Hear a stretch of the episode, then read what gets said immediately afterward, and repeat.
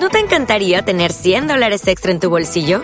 Haz que un experto bilingüe de TurboTax declare tus impuestos para el 31 de marzo y obtén 100 dólares de vuelta al instante. Porque no importa cuáles hayan sido tus logros del año pasado, TurboTax hace que cuenten. Obtén 100 dólares de vuelta y tus impuestos con 100% de precisión, solo con Intuit TurboTax. Debes declarar para el 31 de marzo. Crédito solo aplicable al costo de la presentación federal con TurboTax Full Service. Oferta sujeta a cambios o cancelación en cualquier momento. With Lucky Land slots, you can get lucky just about anywhere. Dearly beloved, we are gathered here today to. Has anyone seen the bride and groom? Sorry, sorry, we're here. We were getting lucky in the limo and we lost track of time. No, Lucky Land Casino, with cash prizes that add up quicker than a guest registry. In that case, I pronounce you lucky. Play for free at LuckyLandSlots.com. Daily bonuses are waiting. No purchase necessary. Void where prohibited by law. 18 plus. Terms and conditions apply. See website for details. Mucho miedo, muchos escalofríos y así bien feo. Asomando a alguien y volteamos hacia una de las lápidas. Se estaba asomando a alguien cuando la estaban quemando, que escuchaban que la muñeca gritaba. Bienvenida familia nocturna a este nuevo episodio de Hablemos de lo que no existe. El día de hoy tenemos un episodio súper especial porque nos acompaña Diana. Estuve platicando con Diana justo antes de iniciar este episodio y trae unas historias muy fuertes. Como les he dicho, normalmente no me platican las historias hasta que estamos aquí frente a cámara en el estudio. Así es que, Diana, ¿lo constatas? Sí, Entonces yo me voy a llevar una sorpresa junto con ustedes porque ya lo que me contó de entrada me encantó. Una vez dicho esto, Diana, ¿cómo estás? muy bien. eh, emocionada porque es mi primera vez en un podcast. ¿Nunca habías estado en un podcast? No, no, nunca, nunca. Me gusta verlos, pero eso sí, no, nunca me imaginé estar en uno. ¿Te hubieras imaginado alguna vez que tu primer podcast iba a ser uno relacionado con tema paranormal y terror? No, no, No. no, no. Eso es una doble sorpresa. Sí, Pues es un gusto tenerte aquí. gracias. Eh, Te comento, esto es algo que te dije tras bambalinas, pero lo quiero decir aquí junto ya con la familia nocturna. La familia nocturna es la audiencia del canal y se empezó a hacer familia y se llama así, familia nocturna. Uno, porque la mayoría, aunque yo les digo que no lo hagan, ven el podcast en la noche.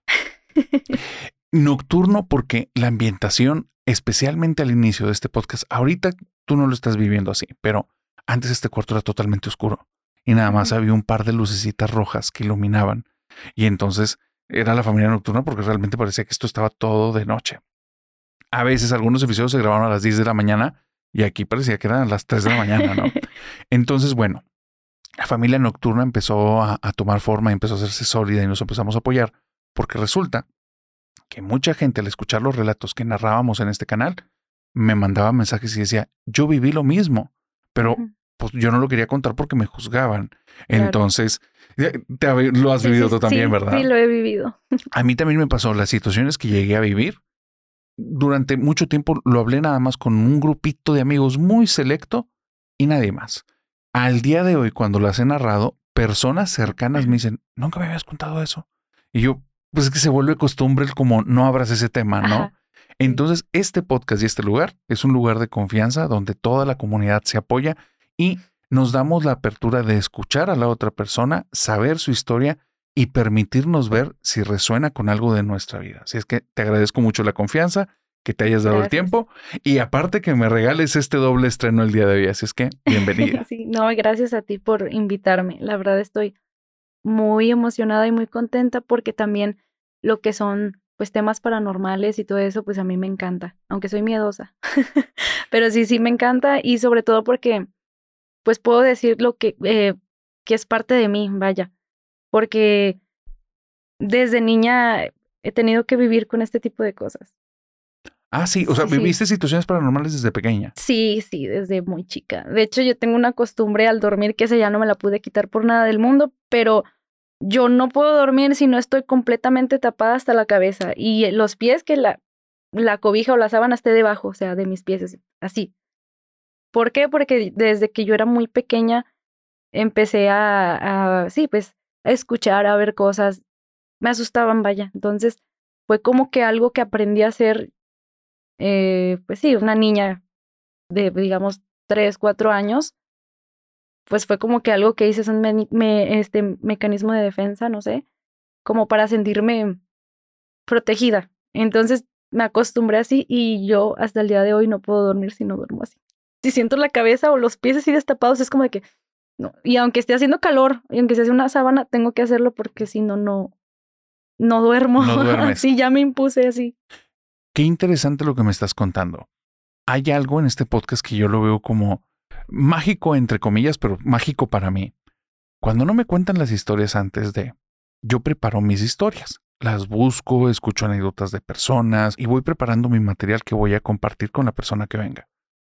El día de hoy hubo una historia en especial que me contaron hace como seis días y le he traído en la cabeza una y otra vez, una y otra vez. Entonces hoy en la mañana dije, ¿para qué la cuento? O sea, e-, esa historia no va a tener nada que ver con lo que me cuente Diana, estoy seguro. Y tiene que ver todo con lo que acabas de dar de introducción. Así es que te quiero contar esta historia que me la dijeron hace seis días y se me hizo una historia que espero que nadie más viva. O sea, que solo quede en esta, lamentablemente que esta persona lo vivió, pero creo que es una historia que justamente te deja estos traumas que después Sí. hacen que no puedas desarrollar muchas cosas o que tengas que hacer algunas rutinas para sentirte seguro. Claro. Hay una señora que el día de hoy ya está bastante mayor, pero hace 30 años ella era madre soltera, ella tenía 33 años y tenía una hija de 5 añitos. Vivían solas en un departamento en el que había tres habitaciones, la de la chica, la de la niña y había una habitación donde normalmente guardaban cosas para cuando las fueran a utilizar. Aquí en Monterrey conocen eso como el cuarto de triques. Desde tu país, dime cómo se llama este cuarto donde guardas cosas y no se usan. Pero en esta casa, en ese lugar, empezaron a ocurrir cosas muy extrañas. La que me contactó fue justamente la señora. Y me dice, esto lo viví hace 30 años y me traumó. Dice, pero me traumó feo. Mi niña es una niña muy dulce, muy tierna, muy sensible. Y durante una temporada de cinco noches seguidas, empezó a hacer algo y dice, empezó y no empezó a hacer algo, pero ahorita me vas a entender a qué me refiero. Yo me iba a dormir. Yo primero la arropaba a ella, después yo me iba a mi cuarto, nos dormíamos en habitaciones separadas, y normalmente yo me esperaba un ratito para escuchar que cambiara su respiración, y ahí era cuando yo ya me relajaba y yo sabía que ya me podía quedar dormida, que ya no necesitaba nada la niña. Dice, durante estos cinco noches pasó algo muy extraño. Mi puerta siempre la dejaba entreabierta. No la cerraba completa, pero no estaba totalmente abierta. Y la de mi niña igual, por si se llegase a ocupar algo. Cuando y me acostaba en mi cama, al poco tiempo se abría la puerta lentamente y entraba mi hija, pero muy extraña. El cabello le cubría la cara. Sabía, sin ver la cama, porque entraba volteando como a un rincón del cuarto en el que no está la cama, sin ver la cama, sabía dónde estaba y después de ver ese rincón se iba directamente a donde yo tenía apuntando mi rostro. Me miraba de cerca, pero yo solo veía el cabello y con una voz muy extraña me decía, ¿verdad que te doy miedo? Se alejaba y se empezaba a reír muy tétrico y se salía del cuarto. Dice el día de hoy, o sea, fue algo que nunca le compartí a nadie, porque me rompí el corazón que el miedo me ganaba y no la seguía. No me salía del cuarto, me daba demasiado miedo. Dice, el problema fue aumentando. El segundo día que me hace eso, noto algo raro. La voz no es la voz de mi niña. Esa no es la voz de ella. Y la risa es más tétrica y profunda. El tercer día, el cabello no es el de ella, es más oscuro. El cuarto día, la piel es más blanca. Dice el quinto día cuando entró, yo me tapé. Yo me tapé. Pero la situación que a mí me volvió loca fue que ese cuarto día que escuché que se salió y todo, nunca escuché que ninguna de las puertas se abriera ni se cerrara. Mi puerta estaba cerrada completa y la de ella también.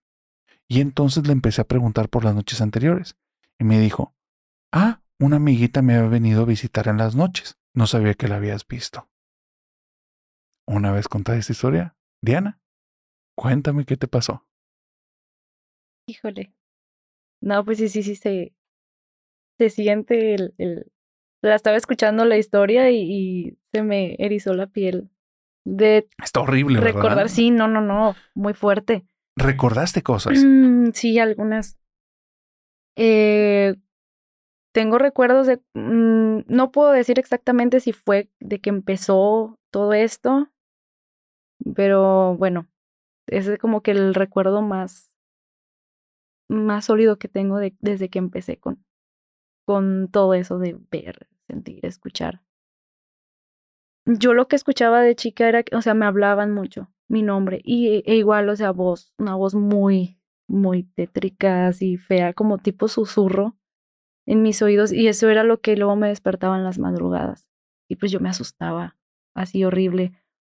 O algo que me, todavía me pasa en la actualidad, me jalan los pies, me jalan la cobija, o sea, todo eso. Entonces fue lo que es lo que más tengo el recuerdo de cuando estaba yo muy niña Ajá. y ahí es donde empieza todo eso de que pues taparme, ¿no? Eh, así toda, porque me daba mucho miedo. Y yo recuerdo que yo le decía, le decía a mis papás y, y pues no me creían, ¿no? Llegamos a trabajar el circo de la familia de mi mamá porque ahí pues estábamos todos. Eh, nos contratan para trabajar en las fiestas de octubre en Guadalajara, Jalisco. Ahí no se pone el circo como tal, sino que trabajamos en, en el auditorio. En el auditorio, así, sí, así le dicen, o así se llama. Eh, donde se presentan los, los artistas, cantantes y eso, pero en, las funciones eran en el día, en, la, en las mañanas, porque pues en la tarde ya se presentaban los artistas que iban a estar.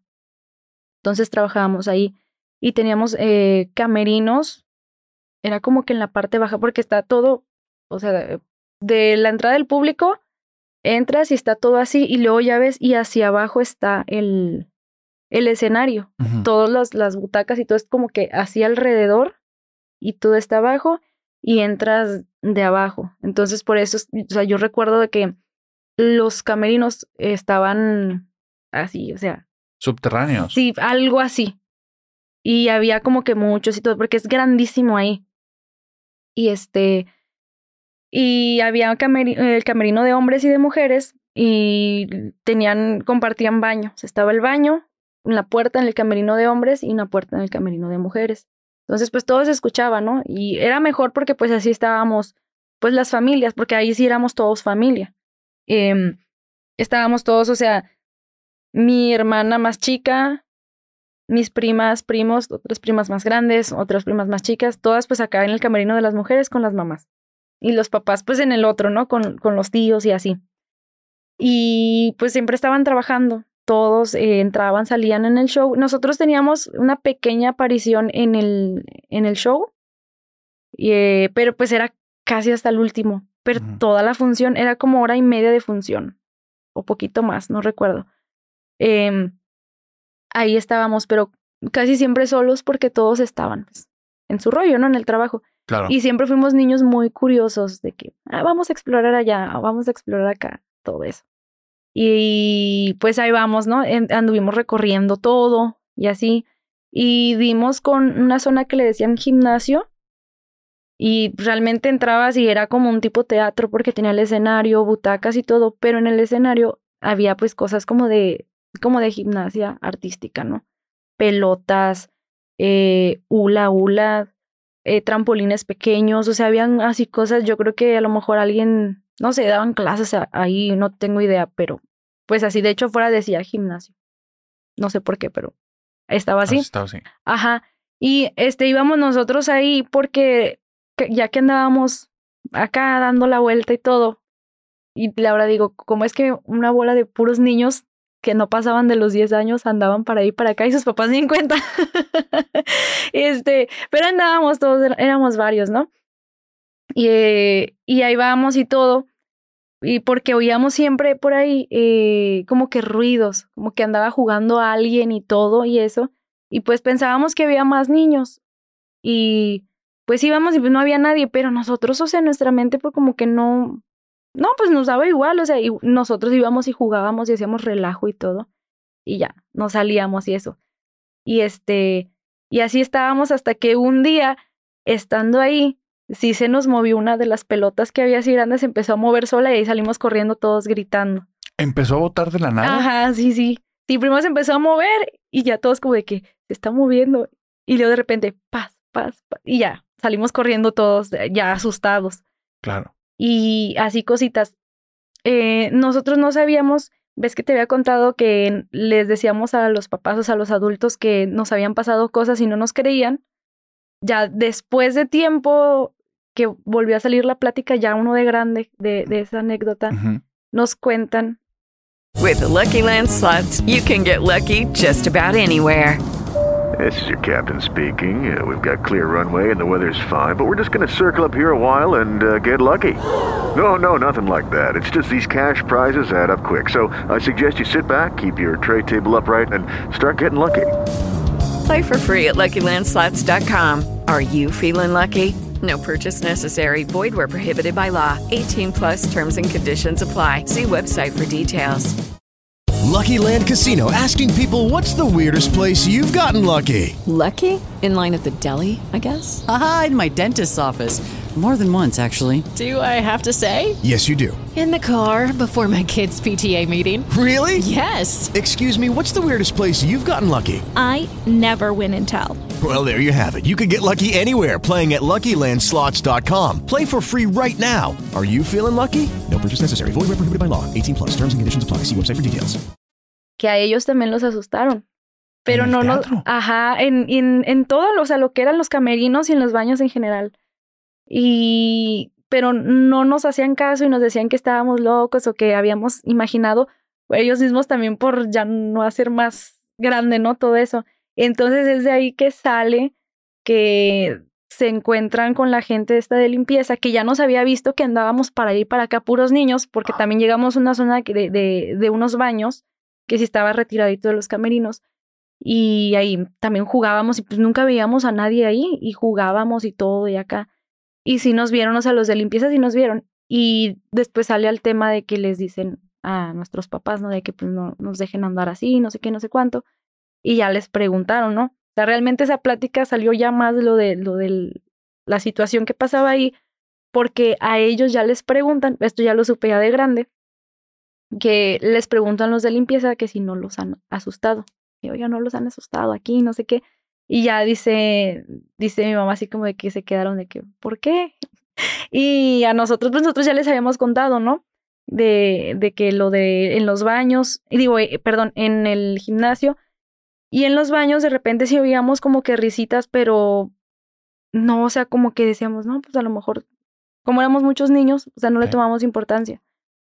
Y ya cuentan esa historia de que cuando se estaba inaugurando el, el lugar, había una señora afuera eh, que estaba vendiendo dulces. Traía una niña, yo me imagino, no recuerdo la edad que dijeron, pero yo más o menos, o sea, como que siento, yo creo que entre sus tres a seis años, más o menos. Quería ir al baño. Entonces preguntaron dónde era y todo, y la señora la manda a ella sola. Ya se fue al baño la niña y ya pasó mucho rato y no regresó y no regresó y no regresó. Y ya hasta que dicen que ya se, creo que ya era de noche y todo, y seguían que no y no, y la empezaron a buscar y todo, y ya la encontraron precisamente en esos baños donde nos metíamos a jugar, en una regadera que estaba hasta el fondo, colgada, este, con su ropita interior. Y pues ya. O ya sea, alguien, alguien se metió y... Ajá. Y pues estuvieron viendo, o sea, buscando y todo, y pues no, nadie supo. Eh, dicen que hubieron personas que creo que vieron que salieron de ahí, dos hombres, pero pues ya nunca nadie supo. Y yo me imagino que pues fue, quedó un caso sin resolver, vaya. Y entonces dicen, les dicen a, a los adultos que esa niña era la que se aparecía y que le hacía, pues no quiero decir maldades porque pues no, o sea, como que le gustaba jugar y asustar a la gente, o sea, que no era pues malo, vaya, que ya muchos que trabajaban ahí ya sabían y todo porque ya les había, los había asustado, entonces preguntaban si nos había pasado a los del circo, entonces ya dicen, dicen mi mamá que no, pues sí, sí, que les pasaron cosas. Mm, No me dijo bien, bien qué cosas y todo, y también porque yo ya no pregunté, pero sí dicen que a ellos también les pasaron cosas, pero se quedaban callados porque como traemos nuestro relajo los niños, también es como de que Sí, para que no tuviéramos miedo nosotros, ¿no? O sea, de que no, no es cierto, se imaginaron y así. Pero ya cuando nos pasó algo lo más fuerte, que en ese baño de los camerinos, el que se compartía con ambos camerinos, eh, no estaban nadie, o sea, ni los de los camerinos de los hombres ni el de las mujeres. Estábamos los puros niños. Veníamos de afuera. No recuerdo qué estábamos haciendo. No sé si veníamos de nuestra participación en el show o veníamos de jugar. No recuerdo la verdad. Pero entramos y escuchamos ruido en el baño. Y, y escuchábamos que la llave y todo eso. Y se oía así. Y que. Y nos. O sea, según nosotros no había nadie. Entonces ahí vamos a abrir la puerta. Y se abrían y cerraban las llaves solas. Se estaban moviendo sin que nadie sí, les tocara. o sea, así tirándose el agua. Pues ahí el gritadero, salimos todos corriendo. Yo me acuerdo que yo lloré, todos estábamos llorando, gritando, asustadísimos. Y en eso que estaba el relajo, venían llegando, mmm, no recuerdo si eran las mamás o los papás o todos juntos. Y de que, ¿qué pasó? Y todo. Y ya para eso, o sea, estábamos afuera nosotros histéricos gritando en el pasillo. Y ya era como que tanta el agua que se empezó a tirar, se empezó a salir y todo y nos regañan porque pensaron que nosotros habíamos hecho eso y ya les dijimos que no, o sea, de que se estaba abriendo y cerrando solo y todo y no nos creían y nos creían y nos regañaron y todo. Hasta que no recuerdo si de más de rato o al siguiente día o a los días, la verdad no, no, no recuerdo bien, pero uno de los grandes dijo, no, sí es cierto porque a mí también ya me pasó lo mismo. pero no quería yo decir, ajá, entonces ya fue como de que, pero pues ellos también sabían que era cierto porque ya los habían asustado. Pero como que no sé, uh, bueno, ahorita uno de grande, por ejemplo, que tengo mis sobrinos y que nos han pasado cosas ahí en la casa donde estamos, yo, o sea, igual mi instinto como que, no, no, no, no pasó, mijo, no, no, no pasa nada. No, escuchaste mal, cuando yo sé que sí es cierto, entonces ahora yo digo, ahora entiendo por qué. ¿Por qué tomaban esa actitud? Sí. Ya, ya. De hecho, esto que me dices es, es muy interesante porque creo que les pasa a muchos. Estamos hablando que en los primeros 20 episodios vino aquí un amigo de toda la vida, el buen Saúl, que le mando saludos, y él contaba unas anécdotas que le pasaron cuando fue a... Eh, su papá le gustaba esto de ir a buscar tesoros escondidos. Entonces lo acompañaba en estas aventuras. Ajá. Pero pasan los años, como que desde entonces desarrolló cierta sensibilidad porque le ocurrían muchas cosas en el departamento que vivía, después en algunas casas que estuvo alguna vez que no había nadie, cosas bastante fuertes. Pasan episodios y nos viene a contar algo que le pasó hace como cinco o seis años, en el que él se va a un departamento y en este departamento hay una sensación fea, muy fea. Hay un cuarto muy raro que está todo lleno de cruces, que en el que decían que vivía una señora mayor, y dice, nada más de verlo, no te daban ganas de estar ahí. Ahí se quedó a dormir un tipo que era muy rudo porque era una, era una cuadrilla que trabajaba por una empresa y iban a hacer cosas de alumbrado público y algo así. Entonces, eh, gente que está acostumbrada a trabajar bajo el sol, a la intemperie, eh, de tratos rápidos, rudos, no, no tienen tiempo para estar deteniéndose en detalles y menos para estar asustados porque pues, trabajan de noche, trabajan de madrugada, Sí. cosas así, ¿no? Ajá. Bueno, ese tipo decide dormirse ahí, los otros se duermen en otras habitaciones y les pasan un sinfín de cosas horribles, pero había una que rara. A ver si a ver si te hace sentido, porque de ahí viene la historia de Lisette. Cuando me dice, hubo un momento en el que yo me estaba desvelando mucho, yo me sentía cansado, porque al final, pues puros hombres. Entonces, aunque cada quien dormía en su cuarto, pues de repente a mí me tocaba escuchar que, oye, llegó uno con unos amigos y estaban ahí tomando y empezaban a hacer su desastre Ajá. y después ya se iban. Y después otro que llegaba con amigas y tardaban mucho y estaban también tomando y en medio de la fiesta y con música y después ya se iban. Y un día ya fui y hablé con ellos y les dije, oigan, pues es que no venimos de parranda, venimos a trabajar Claro. y me están desvelando. Y los otros dos tipos, también desvelados, molestos. ¿Cómo te atreves a reclamarnos? Le dice uno. Si eres tú. Tú la vez pasada viniste con una chava y que... que no, por supuesto que no. Claro que no. Pues si yo he estado llegando toda la semana a tal hora, voy y me encierro. Y el otro le dice, no, no, no, no le estés diciendo, fuiste tú. Y vino con un amigo que... Total, que se dan cuenta que ellos han estado llegando a la casa, se han estado encerrando en los cuartos y se está haciendo un ruido y escuchan al otro que está haciendo algo y no es nadie. Entonces ya una vez que tienen esta plática, empiezan a revisar y se dan cuenta que hasta las luces se prenden, se escuchan pasos y cuando abren la puerta, las luces están apagadas y no hay nadie. Wow. Esto es, es una situación bien rara. La casa pasaban mil cosas. Esta no es la peor. Bueno, Lisette escuchó la historia y dice, nunca me había atrevido a contar esto. Dice, porque van a decir que estoy loca. Mi primer departamento en la Ciudad de México estaba embrujado. Estoy 100% segura. Dice, no pasaba algo tan aterrador, por eso me quedé ahí a vivir un año. Pero era algo que me hizo sentir que lo antes posible, cámbiate de lugar. Yo dormí en un cuarto, el cuarto estaba pegadito a la zona de la sala, y en ese cuarto, cuando yo me iba a dormir, cerraba normalmente la puerta, me quedaba un ratito en el celular y después ya lo apagaba y me quedaba dormida.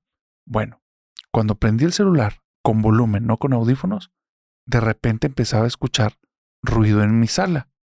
Las primeras veces dije, se metió alguien y después decía, no, o sea, tenía forma, o sea, tenía buena seguridad y si hubiera escuchado ruidos, no hay manera. Entonces abre la puerta, se asoma, la casa está vacía y dice, no, pues probablemente es un vecino. Dice, pero conforme fueron pasando los días, empecé a notar que el ruido era dentro de mi casa. O sea, y era en la sala. Y eran personas platicando.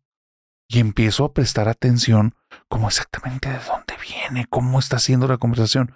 Y aquí empieza lo extraño.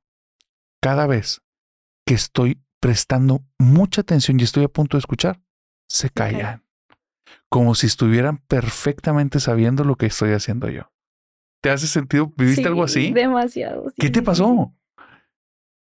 Pues me ha pasado muchas veces. ¿En serio? Sí, de, de hecho tengo un recuerdo, mm, pero me gustaba escuchar las voces. Yo estaba muy pequeña, todavía no nacía mi, mi tercera hermana. Yo creo que tendría como unos tres años yo, o más chica. Em, yo me, eh, me gustaba quedarme eh, con mi abuelita, a veces mi abuelita me llevaba, o sea, igual en, en el mismo circo, pero pues cada quien tiene como que sus, sus casas rodantes, vaya. Y siempre mi abuelita me llevaba muy seguido a dormir con ella, donde estaba, donde estaba ella. Yo, me hace sentido, digo yo, bueno, yo tendría como esta edad porque pues digo, mi otra hermana, la que sigue de mí, pues estaría bebé y todo, y a lo mejor por eso me llevaba mi abuelita, porque yo recuerdo que dormía a veces, o sea, muchas veces ahí con ella, no con mis papás, pero a mí me gustaba. Em, luego a veces yo tengo el recuerdo así de que despertaba o en la madrugada o muy temprano porque escuchaba muchas voces, que yo sentía que había mucha gente ahí en el, en el cuarto, o sea, en la cama incluso, así alrededor mío, y escuchaba las voces y voces así. Y me, me gustaba, o sea, me sentía cómoda, pero ya llegaba un momento en el que pues ya, ya era como que, ay, Qué y fastidio. ya me despertaba y estaba yo completamente sola en la cama. Ya se habían levantado mi abuelita y mi tía, pero ellas estaban en la cocina. Y este, y no, pues no se alcanzaba a escuchar. O sea, yo las voces que escuchaba, yo las escuchaba alrededor mío. Ahí en ese entonces yo no pensaba así como que, o sea, no me daba miedo. Sí. Eh, conforme fui creciendo y me fueron pasando ya más otras cosas, ya me empezó a dar miedo. Más adelante, pues en, en muchos lugares, o sea, de que ya nos empezamos a mover de circo, de lugares y todo, eh, en las madrugadas me pasaba eso, que me despertaban las voces. Como que escuchaba mucha gente platicando, como que, o sea, mucha bulla, tipo como en los mercados o no sé, así que se escuchan muchas voces, muchas voces Sí. y ya despertaba yo y lo seguía escuchando, empezaba a querer poner yo atención qué decían y se quedaban callados. E incluso muchas veces, esto me pasó en un pueblo, después mucha gente decía, no, es que pues sí, es normal por esto y esto. Esa en Zacatecas se llama Concepción del Oro Ah, o claro. Concha del Oro, como Concha del todo el mundo lo conoce. Bueno, ahí yo creo que sí has de conocer el famoso grasero. No, no, no, no, no he Bueno, tenido el es- gusto. Ese, bueno, es un terreno que ahí todo mundo, o sea, es conocido porque toda la gente va y estaciona sus camionetas y se echan sus cheves acá los fines de semana, ¿no? Ya. Es el único como terreno donde se puede poner un circo porque realmente dentro del pueblo no. Entonces, de ahí se ve el pueblo como que para abajo y ya, nada más baja uno tantito el cerro y ya. Pero pues ese es, digamos, el ter bueno, eh, lo conoce uno en el ambiente de circo como el terreno de los circos. Ya. Este, A mí me ha tocado estar en eh, diferentes este, mm, mm, momentos de mi vida, trabajar en ese lugar. Eh, igual con, con, con circo de, de la familia de mi mamá. Y todas las veces que he estado, me pasa lo mismo. Ahorita ya tengo años que no voy, que estoy segura que si llego a volver a ir y en el mismo lugar y todo, me va a volver a pasar lo mismo. Pero yo ahí siempre despertaba a las 3 de la mañana porque escuchaba voces. Y voces y voces y voces. Y luego era como un- un- una especie de como que si estuvieran, no sé, como si rezando algo. Como no sé, ajá, no sé, pero cuando yo quería poner atención, se callaban. Eh, hubo una ocasión, ya no me pasó de más grande, pero estaba un poco más, más chica, también ahí mismo en ese lugar, que yo ya no solo escuchaba las voces, sino que escuchaba también como, como cantos raros, así, tipo como líricos y así. Sí. Y eso me despertaba y yo los escuchaba. With Lucky Land slots, you can get lucky just about anywhere. Dearly beloved, we are gathered here today to. Has anyone seen the bride and groom? Sorry, sorry, we're here. We were getting lucky in the limo and we lost track of time. No, Lucky Land Casino, with cash prizes that add up quicker than a guest registry. In that case, I pronounce you lucky. Play for free at LuckyLandSlots.com. Daily bonuses are waiting. No purchase necessary. Void where prohibited by law. 18 plus. Terms and conditions apply. See website for details. With Lucky Land Slots, you can get lucky just about anywhere. This is your captain speaking. Uh, we've got clear runway and the weather's fine, but we're just going to circle up here a while and uh, get lucky. No, no, nothing like that. It's just these cash prizes add up quick. So I suggest you sit back, keep your tray table upright, and start getting lucky. Play for free at LuckyLandSlots.com. Are you feeling lucky? No purchase necessary. Void where prohibited by law. 18 plus terms and conditions apply. See website for details. ¿Qué, qué onda? Ya cuando quería como que poner atención, ya se callaban. E incluso yo por eso soy miedosa, porque me ha tocado así tanta cosa que digo, ay, ya no quiero, no. No, porque he visto también que, ay, no. O sea, ¿Qué te ha tocado ver? he visto un, he visto niños, he visto una mujer también, que eso lo voy a contar más adelante cuando entremos al tema de, de las brujerías. Ok. Ajá. Y, y así, y yo sí me asusto. Sí me da miedo. ¿El niño que viste? ¿Dónde lo viste? Es de, bueno, he visto varios así en, como te digo, en los lugares que me ha tocado estar y todo, pero el que últimamente he visto y que tiene poco y que probablemente lo siga viendo es ahí en la casa donde estoy. Ah, sí, ahí se aparece un niño. Sí. ¿Y hace algo? No, pues solamente juega. De repente pues lo, lo veo y es como de que... ah, Haces como si no estuviera. Sí, pero no, pues sí, sí se asusta uno bastante. De hecho, pues no, no solo yo lo he visto, o sea, ya lo vio una de mis hermanas, ya lo vio, ya lo vieron mis sobrinos, me parece que mi papá también. Tu papá también lo vio. Ajá. Entonces, este, em, así, o sea, por eso me, me hice como que miedosa de tanta cosa así, es como de que, ay, no, ya no quiero saber. Pero me gusta, o sea, el tema y todo, y platicar de eso, o sea, me súper encanta, pero soy miedosa por, por las cosas que me han pasado. Entonces, este, ya, la última vez que estuve, ya volviendo al tema del, de- del pueblo, de, de. Concha del Oro, la última vez que estuve ahí eh, fue ya con circo, porque mis papás abrieron circo en su momento, ya después pues se cerró y ya nunca lo volvimos a abrir. Pero esa fue la última vez que estuvimos ahí. Y era lo mismo. Tres de la mañana me despertaban voces y risas, pero ahí yo ya como que las oía más cerca. O sea, antes yo las escuchaba, pero como que estaban alrededor, ¿no? Así del terreno o así en algún lugar, pero las oía cerca. Em, pero ya en esta última vez que fui, que estuve, las escuchaba en mi ventana. En tu ventana. Ajá. Pero ya ahí yo alcanzaba a distinguir que se escuchaba como que eran mujeres. Como mujeres. Sí, voces de mujeres, Ajá. como que decían algo así como tipo rezos y luego como que platicaban y yo escuchaba risas. Entonces dije, son risas de mujer. ¿Y eran Entonces, risas como descontroladas? Eh, mm, más o menos, no mucho. O sea, a veces eran como que como que de que se estuvieran echando el chisme. Ya. Pero ya era una de que yo ya no aguantaba. Por eso yo siento que se me hizo el problema de lo del insomnio, porque desde muy chica batallé con eso, problemas para dormir, despertar en la madrugada por todas esas cosas. Ya estaba yo en ese punto de que, ay, ya déjenme dormir. O Claro. sea, y yo ya histérica, y un día sí que despierto, y yo de que, ya déjenme dormir, que no sé qué. Y se empezaron a reír. No es cierto. Y yo. O sea, sí, bien O asustada. sea, a ver, estabas en la madrugada, escuchas estas voces Ajá. y donde dices, ya cállense, o sea, lo expresas verbalmente. Sí, sí, o sea, ya de que ya, o sea, ya cállense, no me dejan dormir. Así. Y pararon las voces y luego ja, ja, ja, se empiezan a reír y yo. Y pues yo era la única que estaba despierta en la madrugada. Y dije, no voy a despertar a mis papás por esto porque una se van a enojar, dos me van a regañar, va a decir mi papá de que ya vas a empezar con tus sangronadas y no sé qué y no dejas dormir. Entonces dije, no, le tengo más miedo a mi papá. y ya yo estaba así sentada y de, ay, ya. Y todo, ya pues ya me acosté y ya no supe a qué hora me quedé dormida porque siguieron hablando y hablando. Y eso era de todas las noches, todas las noches.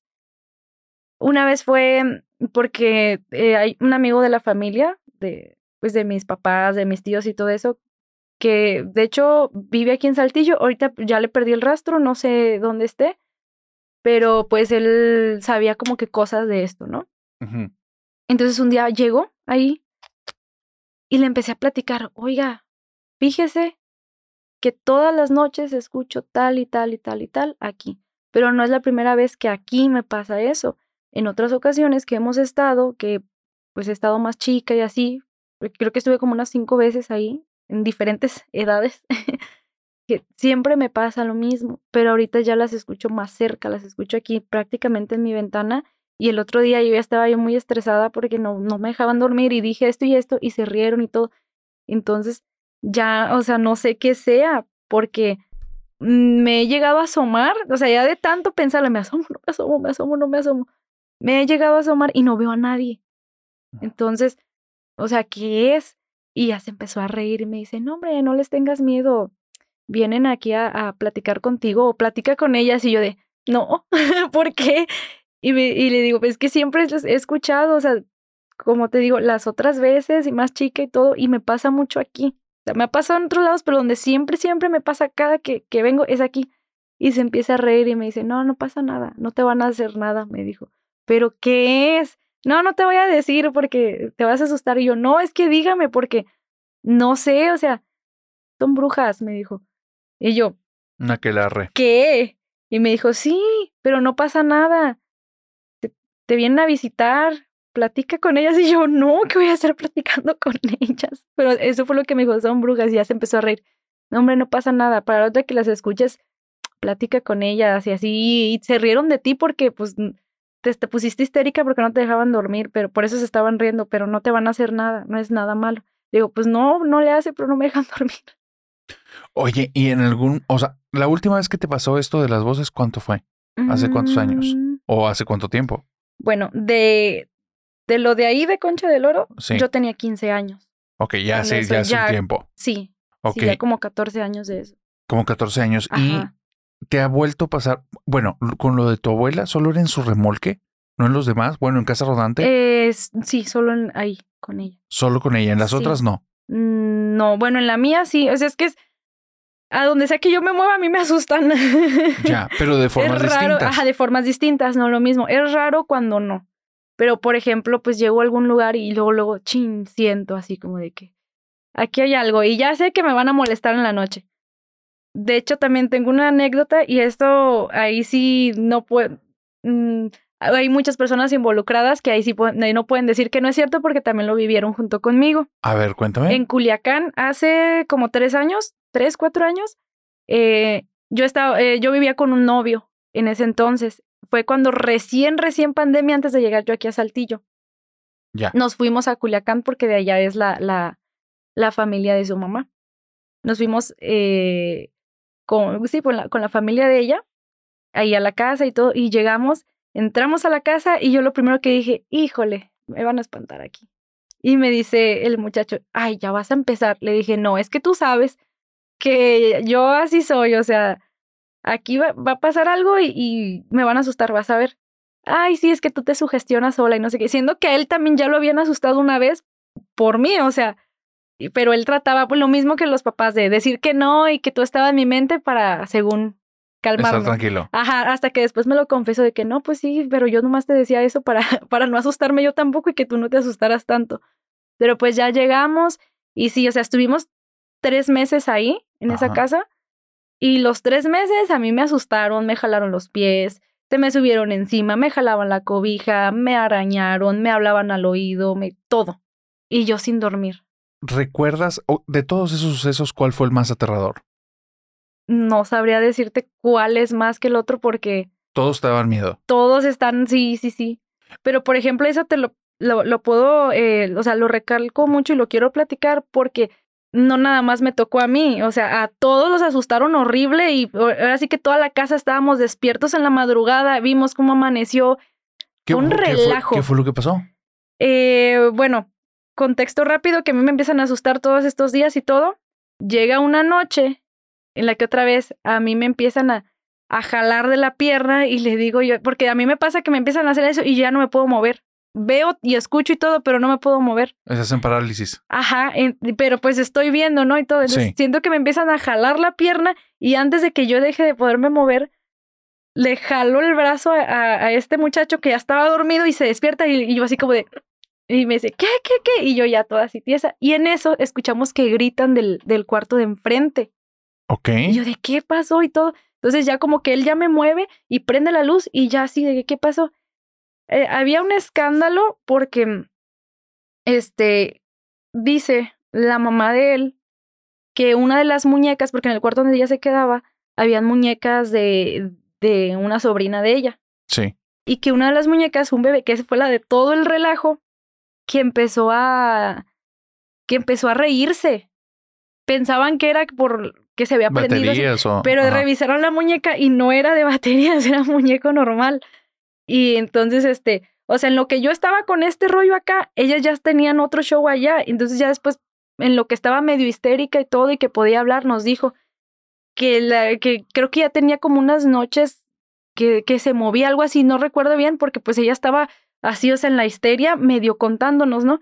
Y que estaba hablando por teléfono con una amiga, creo, y que hasta la, la, la del teléfono, o sea, en la, en la llamada escuchó la risita de la muñeca y se quedaron así de que todo, y que otra vez y todo, y ya que la revisaron y no era de, de baterías, o sea, era, un- era, era como un bebé, era, pero normal, o sea, no, no era de pilas ni nada, y creo que se volvió, volvió a, reír, algo así, el chiste que ya la señora pues se asustó y traían un show y todo, y pues ya gritando y se levantan los otros porque estaban eh, primos de este muchacho, se quedaban en la sala porque pues teníamos los cuartos ocupados nosotros, y pues ya el gritadero, ya se levantan ellos y dicen que ellos también habían, habían escuchado como que pasos, pero se hicieron mensos, o sea, de que no. Todos nos estaban asustando al mismo tiempo. Y, pero de qué fue y todo, y, pues la señora pues ya calmándola porque ella estaba muy asustada y todo, y ya nos decía, es que es la muñeca y que la muñeca y no sé qué. Entonces, los primos de, de mi novio en ese entonces y él lo que hicieron fue agarrar la muñeca y aventarla a un arroyo que estaba a unas cuadras más adelante. Por lo mismo que, pues la señora sí está- se puso bien mal, o sea, de- como que entró en, en shock, no sé, se puso muy histérica del susto así Ajá. y no nos supo, no, o sea, no nos sabía como que decir bien qué había pasado, pero ella estaba y que tírala y no sé qué, y ya como de que, y pues yo sintiéndome mal también, entonces la, la aventaron. Y eso creo que fue como por ahí de las 3, 4 de la mañana, al punto que en todo ese show que estábamos y que eh, marcando a, a otros eh, a hermanos de ella y así todo, y de que no, que pónganse a rezar y que este, o sea, ya estaba la, todos en la casa despiertos con ese, con ese relajo. Y ya nadie se quería dormir porque todos teníamos miedo. Entonces estábamos todos en la sala así y se empezaron a escuchar ruidos y no, no, no, se traíamos un escándalo y las luces prendidas y así, calmando a la señora y todo. Entonces empieza a amanecer y a mí algo me dijo a mí como de que asómate por la ventana a ver qué. Y ya me asomo. Estaba la muñeca, de hecho por ahí debo tener la foto, ahorita la busco en el celular. Entonces yo me asomo por, por la ventana de la cocina que va a dar ahí Sí. y no veo la muñeca a la mitad así, como que arrastrándose que se estaba metiendo y me quedé así y dije, no puede ser. O sea, se estaba moviendo. No la vi moviéndose, pero yo la vi así. O sea, Tirada. ajá, así como que, ajá. y voy corriendo a decirles, vengan, vengan a ver y que no sé qué. Y se asoman y se quedan y no, o sea, uno, uno de los muchachos se puso hasta a llorar del susto y todo, pero yo dije, eh, fue alguno de ellos que fue y la sacó y la puso así como para, seguir- para que esto siga. Pero después dije, pero ¿en qué momento si nadie nos hemos movido de aquí? Claro. Y ya les hablo y se asoman todos y no, que no sé qué, y ya se asoma la señora y ¡ah! empieza otra vez a llorar histérica y todo. Y les estoy diciendo, porque ya después todos de que no, cálmese tía.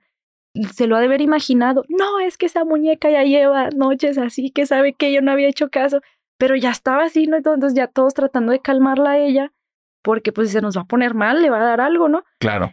y ya como que tratan de, de, de calmar el asunto y ella pues no se quería ir a acostar y pues la verdad todos teníamos miedo, aunque le decíamos que no, que se calmara y todo, y pues yo sabía que sí porque también a mí me, me estaban asustando, pero ya cuando voy a la cocina y me asomo porque a mí algo me dijo que me fuera a asomar y veo la muñeca así y ya les hablo a todos y ahí fue como que ya todos ya perdieron el, el control, o sea, de que ¡ah! todos así y yo le tomé foto, entonces ya lo que hicieron ¿Me puedes mandar esa foto? Sí, la busco y, y te, la, te la mando. La tengo que tener a fuerza ahí porque yo sí le tomé foto. De hecho, recuerdo que hasta lo publiqué en Facebook en ese entonces. Porque se hizo, o sea, esa noche no, no durmió nadie por eso. Ya lo que hicieron los primos de, de, de mi ex y él fue que ya, o sea, la, no recuerdo si la metieron a la cochera o ahí mismo en la banqueta la sacaron, pero le, la, la quemaron, le prendieron fuego. Y dicen ellos, yo no estuve, que yo no me quise, no quise salir, yo me quedé en la casa, pero eh, la mamá de él, o sea, la que fue la que asustaron y eso, y ellos dicen que cuando la estaban quemando, que escuchaban que la muñeca gritaba. ¿Que gritaba? Sí, yo no escuché, Ajá. porque yo no me quise salir, pero ellos aseguran que sí.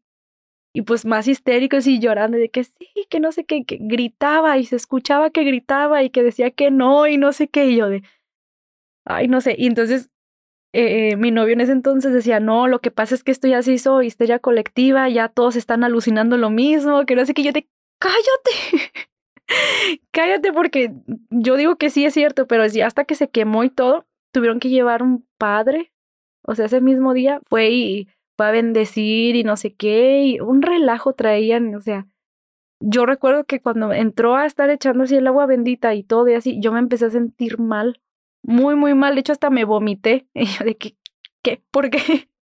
O sea, algo raro había ahí, porque yo desde que llegué dije, aquí hay algo, y no me querían creer, hasta que ya la, la señora, la abuelita de él, ya dijo, no, pues es que sí, en ese cuarto de repente, pues sí, se mueven cositas y eso, pero pues, no, todo normal. Y yo, les dije, porque yo estaba de que es que a mí me asustan aquí y me asustan y me jalan los pies y todo, hasta que ya asustaron a los demás y asustaron a la mamá de él y que se hizo todo ese relajo con la muñeca, ya fue que dijeron, no, es que sí es cierto y no sé qué, aquí hay algo y sabe qué.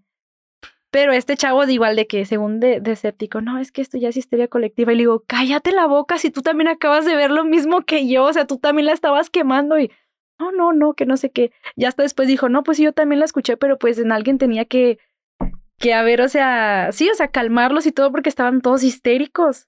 Es que fíjate que pasa eso, ¿eh? Cuando hay de este tipo de situaciones en las que pues no es explicable por métodos normales Claro. y está ocurriendo algo pues que simplemente rompe lo que la naturaleza pues o cómo funcionan las cosas. Hay personas que viven estos sucesos y su cerebro, su forma de protegerlos es decir así como, no, no, pasó. Ajá. Sí, no pasó. Y aunque estuviste ahí, te acuerdas perfectamente. Sí, sí, pero no importa.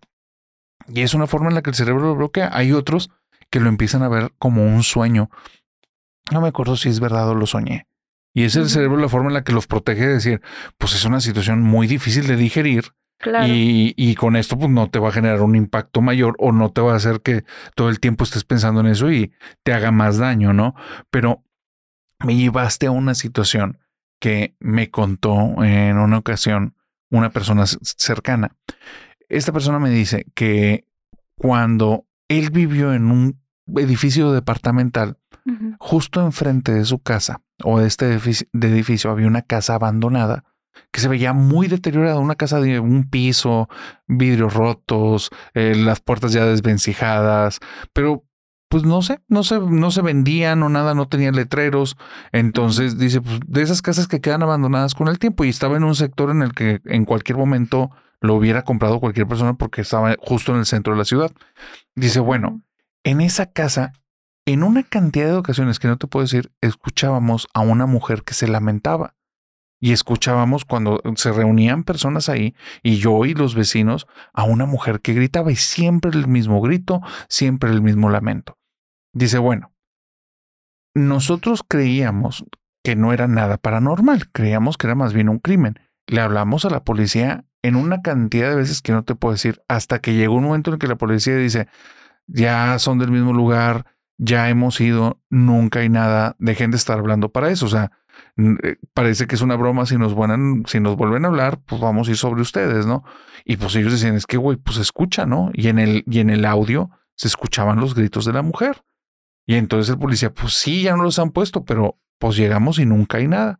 Dice, bueno, a raíz de que la policía ya no quiso ir, nos pusimos de acuerdo los vecinos y un grupo de amigos.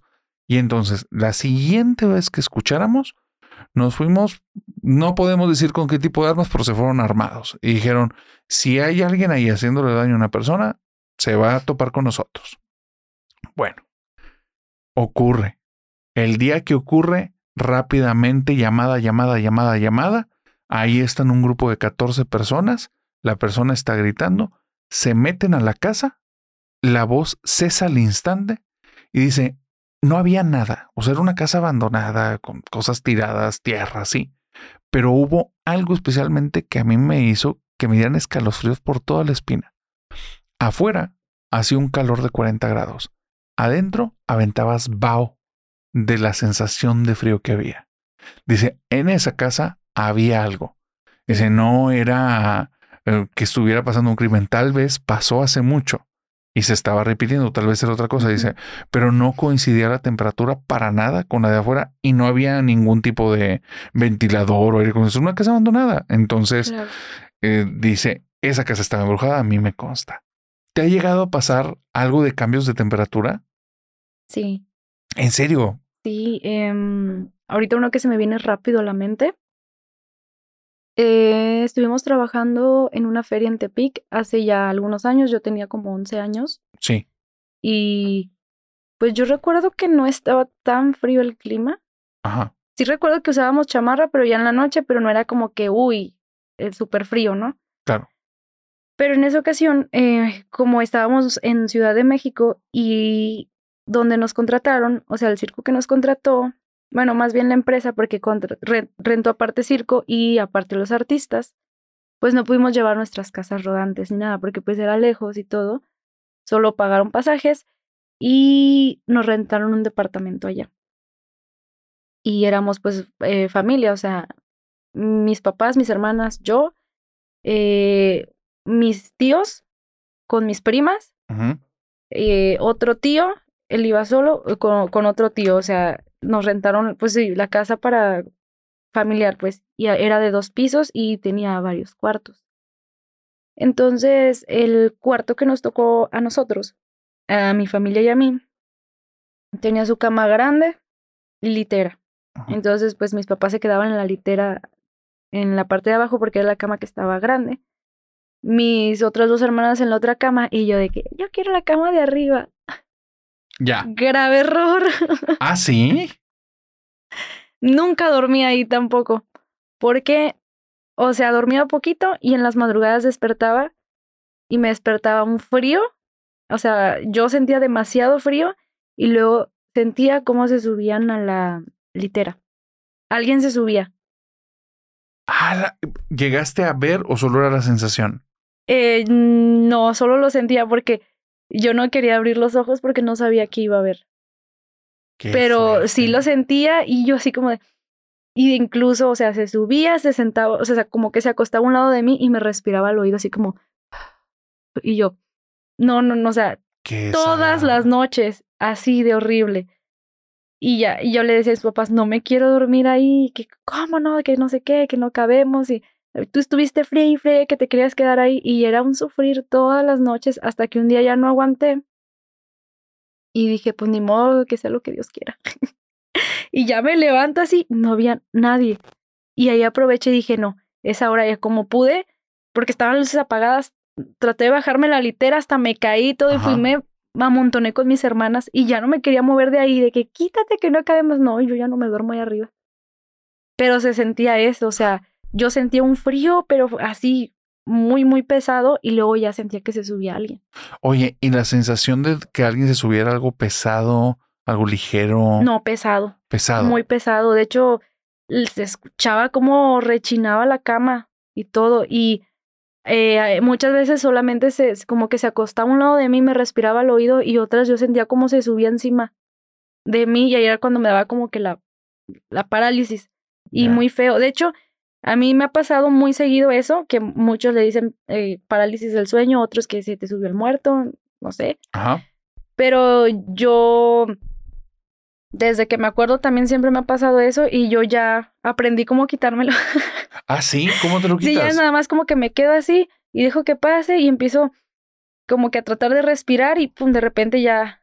Ya pasó. Ajá, ya nada más agarro y sí, o sea, un, tipo de respiración que, o sea, eso yo solito lo aprendí y ya como que pues ya se me quita y ya, ya, ya me levanto y todo y pues ya veo que no hay nada y ya trato de moverme del lugar y todo eso, pero luego me ha pasado que aunque me mueva del lugar me vuelve a pasar y me vuelve a pasar y luego, o sea, a veces sí creo yo que pueda que sea por otra cosa, eh, no sé, a lo mejor desveladas, cansancio, pero a veces sí ha sido por otra cuestión, pues ya en temas paranormales. Porque cuando ha sido por cansancio eso, me muevo del lugar y todo y ya no pasa nada. Y ha habido otras ocasiones en que me muevo del lugar y sigue y sigue y sigue y ya empiezo otra vez así y ya es cuando empiezo a sentir que se suben a la cama, me jalan los pies o me, me jalan la cobija. ¿Te ha pasado que sientas que te jalan la cobija, que veas que se mueve la cobija y que cuando te levantes realmente no esté la cobija ahí? Sí. Sí. Sí, sí, sí. ¿Y nunca te ha pasado que haya un testigo, o sea, que alguien está ahí y ve que se mueve la cobija? Mm, no. Eso no te ha ocurrido. No, no, no que yo recuerde. ¿Te ha tocado estar consciente y estando consciente, después entras en la parálisis? Sí. O sea, te estás moviendo y todo y después... Ah, sí, eso sí te ha pasado. Sí, nunca me ha agarrado que esté yo dormida. Siempre primero despierto. Ajá. ¿Qué pasa? Y luego, ¡pum! Me da eso. ¿Y en ese qué pasa? ¿Te puedes mover? No. No, ah, o sea, desde el principio no te siento puedes mover. ahí algo, o sea, desde que apenas em- eh, despierto, sí me puedo mover y de repente como que siento algo y como de china y viene. Y ya es como que ya cuando siento eso y ya, ya automáticamente ya no me puedo mover. Eso. Y cuando despiertas normal, puedes mover cabeza, Sí. hombros, todo, Sí. y después entra la parálisis. Sí. Eso es nuevo, eso nunca me habían contado. Me, me han contado de parálisis. Una de las más extrañas es esta y la vivió una pareja. Le pasa esta parálisis a la chica. Y la chica de esta pareja ve cómo se abre la puerta de la habitación estando en la parálisis y entra una mujer que es toda gris, con cabello oscuro. Mm, El rostro es como una persona imponente, muy imponente. Entonces le, le genera mucho miedo. Y ella cuenta estos relatos continuamente a la pareja. Y la pareja dice, pues son pesadillas, estás en, se te subió el muerto, es parálisis del sueño. Tiene una explicación, ¿no?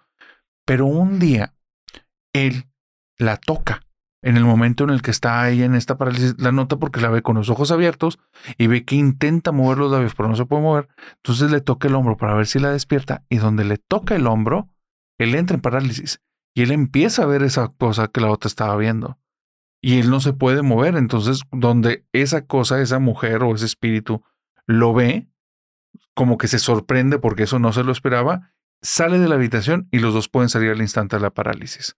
Y entonces dicen, o sea, pareciera que esa parálisis la provocaba esa entidad.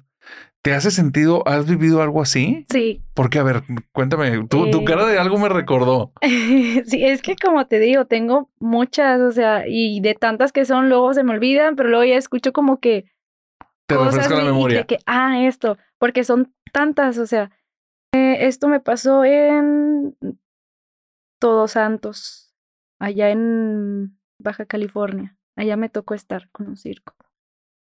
Eh, ahí nos cambiábamos en la noche. Llegamos a ese lugar y pues íbamos en el cambio y todo, la camioneta y todo. Y atrás, eh, era una camioneta rara, yo nunca había visto una así, pero pues era de la compañía, nos la prestaban. Ya. Y atrás eh, se podía hacer como cama y pues íbamos mis hermanas y yo dormidas ahí, bien a gusto. Y mis papás pues adelante, ¿no? Eh, entonces pues yo ya me quedo dormida y yo empecé a tener un sueño raro. Y soñé eh, el lugar a donde íbamos, o sea, yo no me di cuenta hasta que ya el otro día salí y vi, dije, esto fue lo que soñé.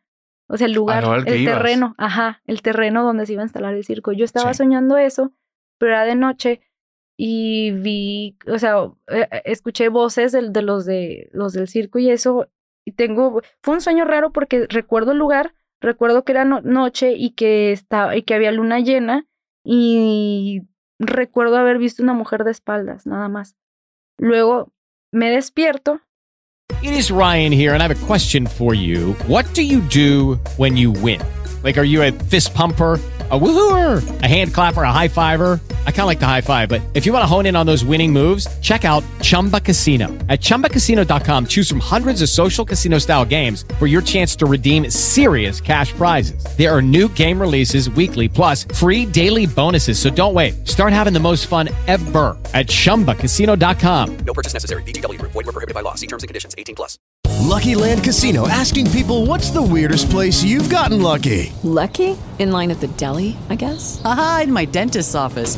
More than once, actually. Do I have to say? Yes, you do. In the car before my kids' PTA meeting. Really? Yes. Excuse me, what's the weirdest place you've gotten lucky? I never win and tell. Well, there you have it. You can get lucky anywhere playing at LuckyLandSlots.com. Play for free right now. Are you feeling lucky? No purchase necessary. Void where prohibited by law. 18 plus. Terms and conditions apply. See website for details. Y así como que, ah, creo que ya llegamos. Y entonces ahí fue que dije, ah, entonces las voces de, de, los compañeros del circo yo creo que se metieron en mi sueño porque sí estaban hablando afuera, porque estaban acomodando, aunque ya era muy noche. Claro. Entonces, este, ya, o sea, abro los ojos y así todo. Y de hecho, pues ya era noche y ya casi amaneciendo, es lo que yo, yo recuerdo. Pero yo abrí los ojos y dije, ah, no, ah, pues ya, y todo. Entonces dije, no, pues me voy a quedar otro ratito dormida y escucho que que se abre la puerta. Ya no estaban mis papás adentro, andaban afuera, yo creo que viendo dónde acomodar y todo. Entonces escucho que se abre la puerta y luego ¡pum! cierran. Y dije, ahí viene mi mamá, que no sé qué. Entonces ya me quedo yo así y este abro los ojos porque esperando a ver que me dijera algo mi mamá y de repente, ¡pum! siento eso y de que ya no me pude mover y yo, ay, no. Y ya nada más lo que hice fue cerrar los ojos y ya sentí todo ese rollo así, todo y, y de que no, o sea, ahí todavía no sabía cómo quitármelo, pero a mí me, me, me, desespera mucho, o sea, me da como que mucho pánico sentir eso, se siente muy feo. Pero ya podía volver a abrir los ojos, o sea, cuando yo sentí eso de que, ay no, y pues yo automáticamente lo cerré porque dije, no quiero ver qué es, pero después no, sí, sí quiero ver. Claro. Entonces, abro mis ojos momentos antes de que se me quite entonces yo lo que alcanzo a ver es que de encima de mí se levanta una mujer. Pero hasta eso, o sea, era una mujer muy bonita, muy, muy bonita, piel muy blanca.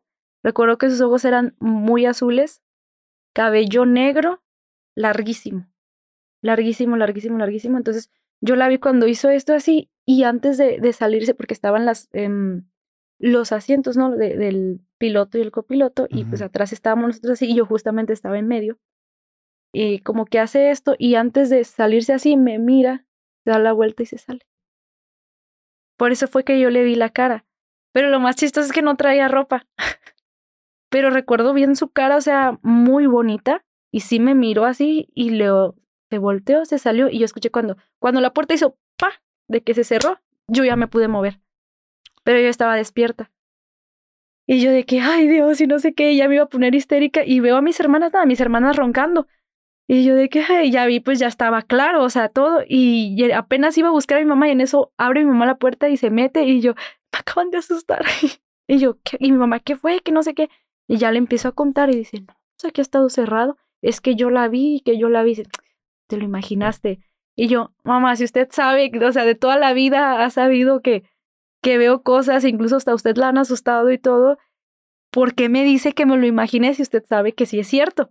Y ella, te lo imaginaste. O sea, por, por lo que me cuentas y si estoy entendiendo, como que tú atraes a estas cosas. Pues quién sabe, yo creo que sí. ¿Te, te suena algo así? Yo creo que sí. Bueno, yo he intentado como que preguntar el por qué, pero nunca me han sabido decir bien. O sea, no me han dicho que yo los atraigo ni nada, pero simplemente es que es que es un don. Así naciste. Ok. Entonces no sabes si ya están ahí, simplemente los yo percibes. digo que sí, que, que es de que ya están ahí y yo los percibo y ellos se dan cuenta que yo puedo sentirlos y todo eso y van, porque incluso eh, también he tenido en sueños, me ha hablado gente que ni conozco Ajá. y me ha dicho de que dile a tal persona esto y esto y esto. Me pasó este con, con un, un niño que falleció que yo no conocía, que era también de circo. Y este, sí era muy amigo de una de mis hermanas, pero no se conocían en persona, todo por grupos de WhatsApp y todo. Platicaban, pero nunca se vieron en persona y pues yo como, pues yo no- mucho más chica que yo, mi hermana, yo nunca estaba como que entre su círculo de amistades, yo ni sabía con quiénes se, habl- se hablaba y así. Entonces, eh, pasa que mi hermana estaba hablando con ese muchacho, con ese niño, y al siguiente día se topa con la noticia de que había fallecido de un accidente. Pero yo no lo conocía, yo nunca había visto su cara, nada. Sino que yo al otro día lo sueño Ajá. y pues yo se lo describí tal cual a mi hermana y mi hermana se quedó así y me enseña una foto de él y le digo, es el niño que soñé, es el que soñé. Yo lo vi y me dijo, ahorita ya no recuerdo bien, bien con exactitud las palabras porque ya tiene mucho tiempo, pero sí me dijo que le dijera eh, algunas cosas a su mamá, que él ya estaba bien, que no se preocupara, o sea, por ahí debo de tener yo creo que el mensaje es cosa de buscarlo, pero ya tiene muchos años de eso. Porque todo eso, bueno, me dio el mensaje para su mamá, para su papá, de que pues no, que él no se sintiera culpable, que nada había sido su culpa. Y eh, algo también a su hermano. Entonces, que por favor les hiciera saber eso. Ajá. Y yo me desperté así como de que, ay, caray. Y ya le platico a mi hermana, porque sí sabía yo que había fallecido un amigo de ella, porque estaba llori y llori y todo Claro. pero yo no sabía, o sea, no lo había visto. Y ya le empezó a decir, mira, lo soñé así, andaba vestido así, esto y esto y esto, y me dijo esto y esto y esto, y a su hermano tal y tal y tal, que no sé qué, no sé cuánto, y a mi hermana se queda así. Y ya me enseña la foto, él, eh, eh, es él, y le dije, sí, sí es el niño que soñé. Y ya, pues se agarró a llorar y todo, y me dijo, no, pues diles, o sea, yo me sentí con la responsabilidad de buscar al hermano y darle el mensaje, porque si me lo están dando, pues es por algo, porque lo tengo que comunicar, pero yo no sabía si hacerlo, porque yo, yo no sé cómo lo vaya a tomar. A lo mejor se molesta, a lo mejor piensa que lo estoy inventando, que estoy loca, no sé. Y la pensé mucho para, para darle el mensaje, Ujú. hasta que mi hermana dijo, no, pues es que díselo, porque si te lo está diciendo, o sea, es una persona con la que no conviviste, que no conociste y lo está soñando, que te está diciendo las cosas así específicas, es porque tienes que decirlo. Que No, pues sí, o sea, ya me sentí con esa responsabilidad y pues ya busqué al muchacho por Facebook, le escribí, le dije todo eso y todo.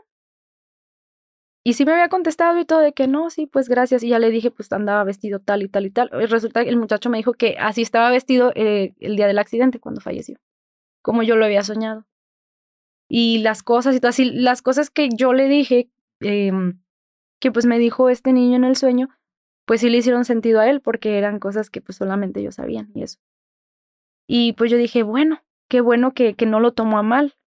No llegas a contactar a los papás. No, No. no, no, jamás. Porque yo dije, no, o sea, tengo entendido que pues hasta la fecha, pues no, no, el, sobre todo su papá no está muy bien porque pues fue un accidente que pues estaban cambiando y eso y creo que el señor fue el que le dijo al niño que se subiera de donde se cayó, que para que le dijera no sé qué, no sé cosa, no sé qué cosa, y él fue el que, el niño le dijo que no porque le daba miedo y no, súbete y no sé qué, y ahí fue donde pasó.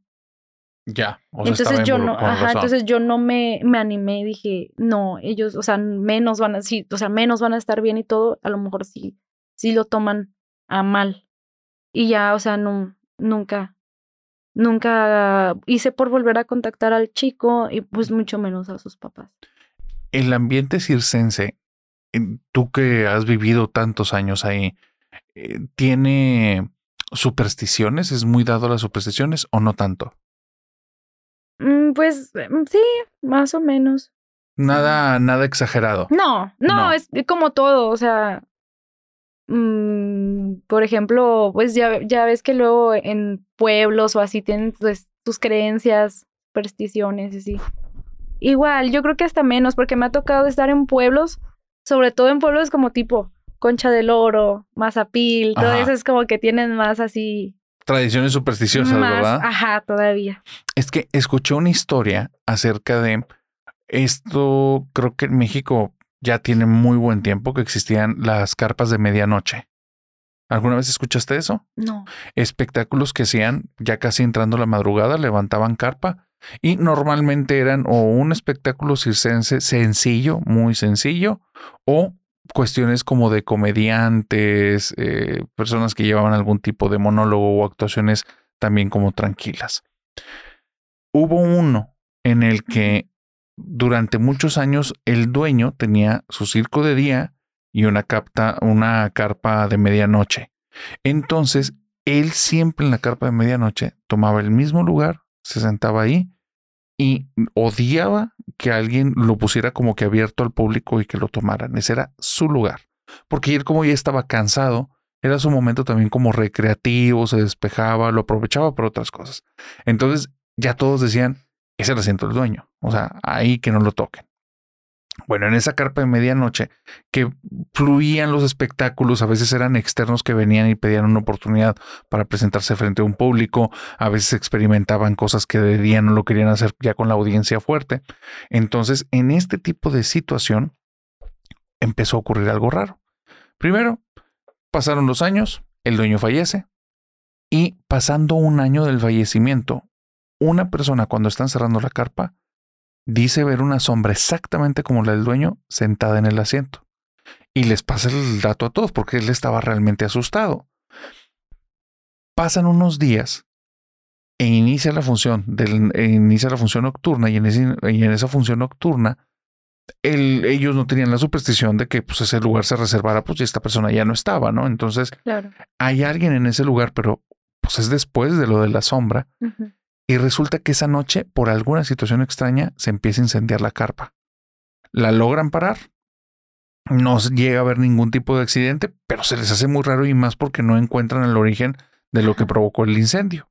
Bueno, al día siguiente vuelven a poner el asiento al público y en medio de la función, lo que jamás en años de ese circo jamás había pasado, un borracho se mete y con un cuchillo ataca a tres personas termina en una situación horrible. Tienen que parar la carpa casi por cuatro días porque están en situaciones legales y aparte todos tienen miedo de volverla a abrir o no, lo ponen a discusión.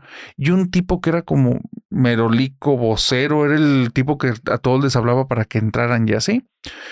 Ese chico que hacía otras funciones decide que no puede dejar que las personas caigan en una superstición acerca de un asiento. Y dice, oye, pues las cosas que nos pasaron son accidentes, son cosas que ocurren. O sea, un tipo tomado que tiene que ver con nosotros, pues vino, hizo eso y ya, ¿no? Claro. Lo que ocurre es que forza. O sea, todos le habían dicho, oye, no, pues hay que dejar y ese asiento porque ve la mala suerte, etcétera. Y entonces él se trae personas y las sienta ahí. Sienta una familia y hace que ocupen el asiento. La situación es que esa misma noche, después de que cierra la carpa ya cerca de las 2 de la mañana, no lo encuentran. Lo están buscando por todos lados y no lo encuentran.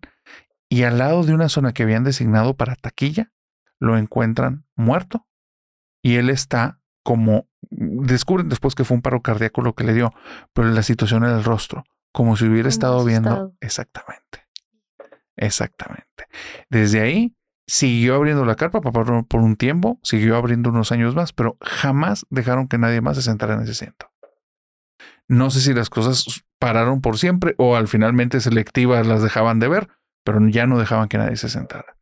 ¿Y por qué lo del rostro del susto? ¿Por qué lo supiste? ¿Alguna vez supiste alguna historia así? Eh, sí, recuerdo cuando contaban historias, porque a mí me encantaba escuchar a, a la gente mayor contar historias de ese tipo y decían de cuando se mueren, o sea, que dicen igual paro cardíaco, pero por haber visto algo, Exacto.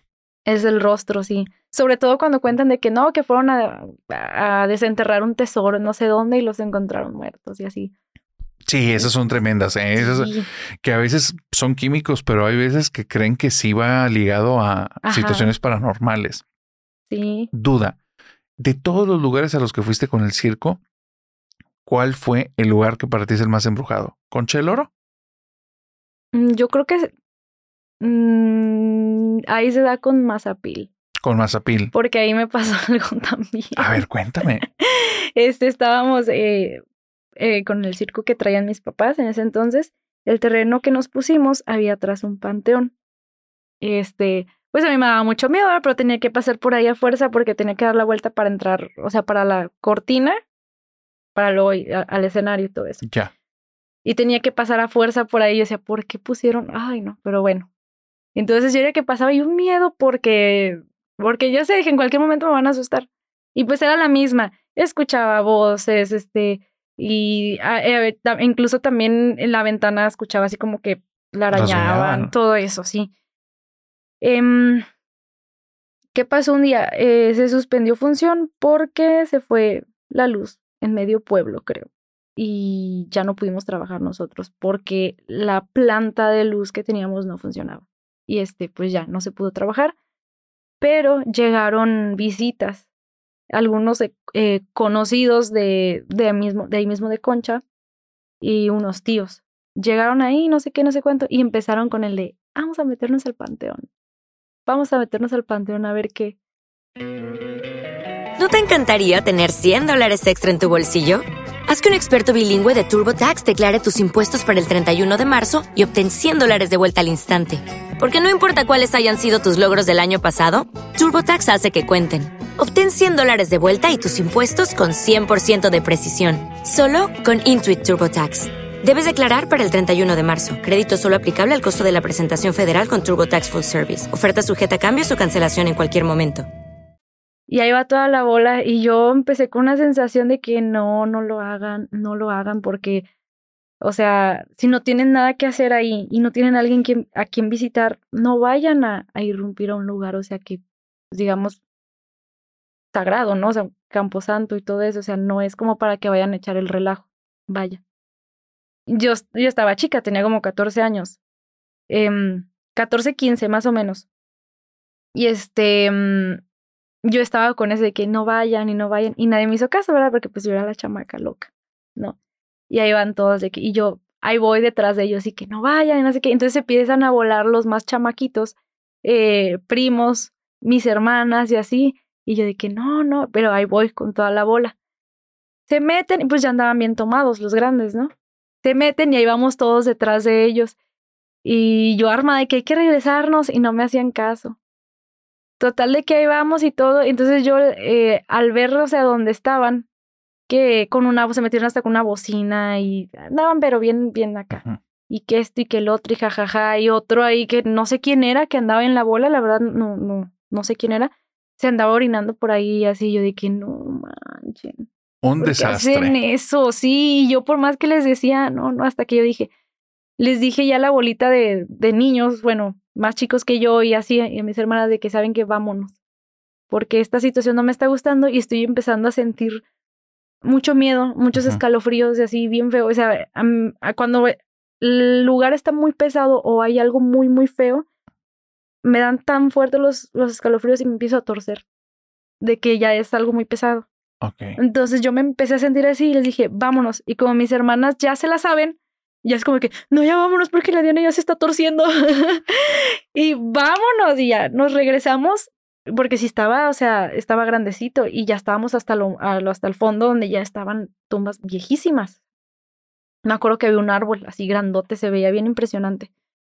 Y eh, esa noche hubo luna llena porque se veía así grandote y era la única luz que nos alumbraba porque pues, no había luz en todo el pueblo. Y ya nos regresamos y pues yo ya histérica y vámonos y vámonos. Y ahí vamos como que, no corriendo, pero caminando rápido a cruzar todo el panteón para salirnos. Pues no nos empezaron a aventar piedras a todos.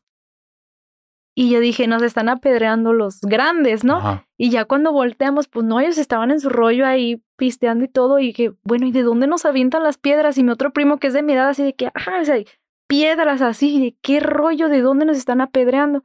Y empezamos a buscar y pues no había nadie, éramos los únicos, nos empezaron a aventar piedras. Y luego una que nos, nos hicimos bolita y nos quedamos así. Y me dice mi primo, allá se está asomando alguien. Y volteamos hacia una de las lápidas, se estaba asomando alguien. Y ya asustados, y que no, pero hay que ver, porque traíamos lámparas Ajá. hay que ver y todo. Entonces nos fuimos unos por acá y otros se quedaron ahí viendo y de que se sigue viendo así. Entonces ya fuimos así y le luzamos por atrás y no había nadie. Y ahí fue que nos, ya nos paniqueamos todos y más porque pues las piedras pues sí, sí nos dolían. Pues ya salimos corriendo, ¿no? Y ahora sí ya asustados gritando. Y ya vamos a llegar a la, a la entrada y pues se cierra la puerta. Y yo, Sola. "No". Sí, y los, unos amigos que, que iban, eh, sus papás los llevaban ahí a la función porque les gustaba mucho el circo, pero ellas eran de concha. Esta- Estaban chiquitos, Mm, yo creo como la edad de mi hermana o un poquito más chicos.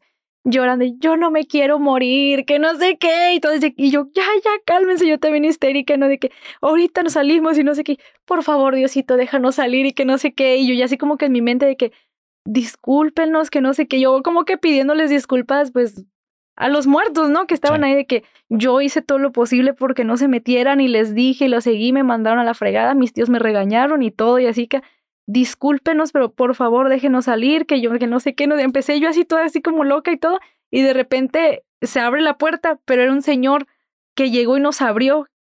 ¿Qué hacen adentro? Está cerrado acá y no sé qué. Y ya todos histéricos llorando. Y, lo- y los otros niños de que, ay, gracias Diosito, que no sé qué y todo. Y ya, y de que no puede meterse, como, ¿por qué se metieron? Que no sé qué, no sé cuánto. Y ya yo les dije, no, pues están ahí adentro y están tomando, yo no sé nada. Y ya nos fuimos. Pero sí estuvo también así bien. No, está súper caótico, claro. Y después, días después de eso, que ya, pues ya, ya, porque estuvo como dos días sin luz el pueblo. Ya llegó la luz y ya funciones y todo. Y cada que me tocaba pasar otra vez por ahí, yo con un miedazo y me aventaron una piedra adentro. ¿Te aventaron una piedra? Ajá, ya cayó y yo. Me yo nada más me hice tonta y me fui así como de que mm, así, o sea, Oye, ¿y eran piedras chiquitas, medianas, grandes? medianas, medianas a grandecitas. Ya, Pero y pues nunca supimos quién nos las aventó porque no encontramos a nadie. no encontraban a nadie.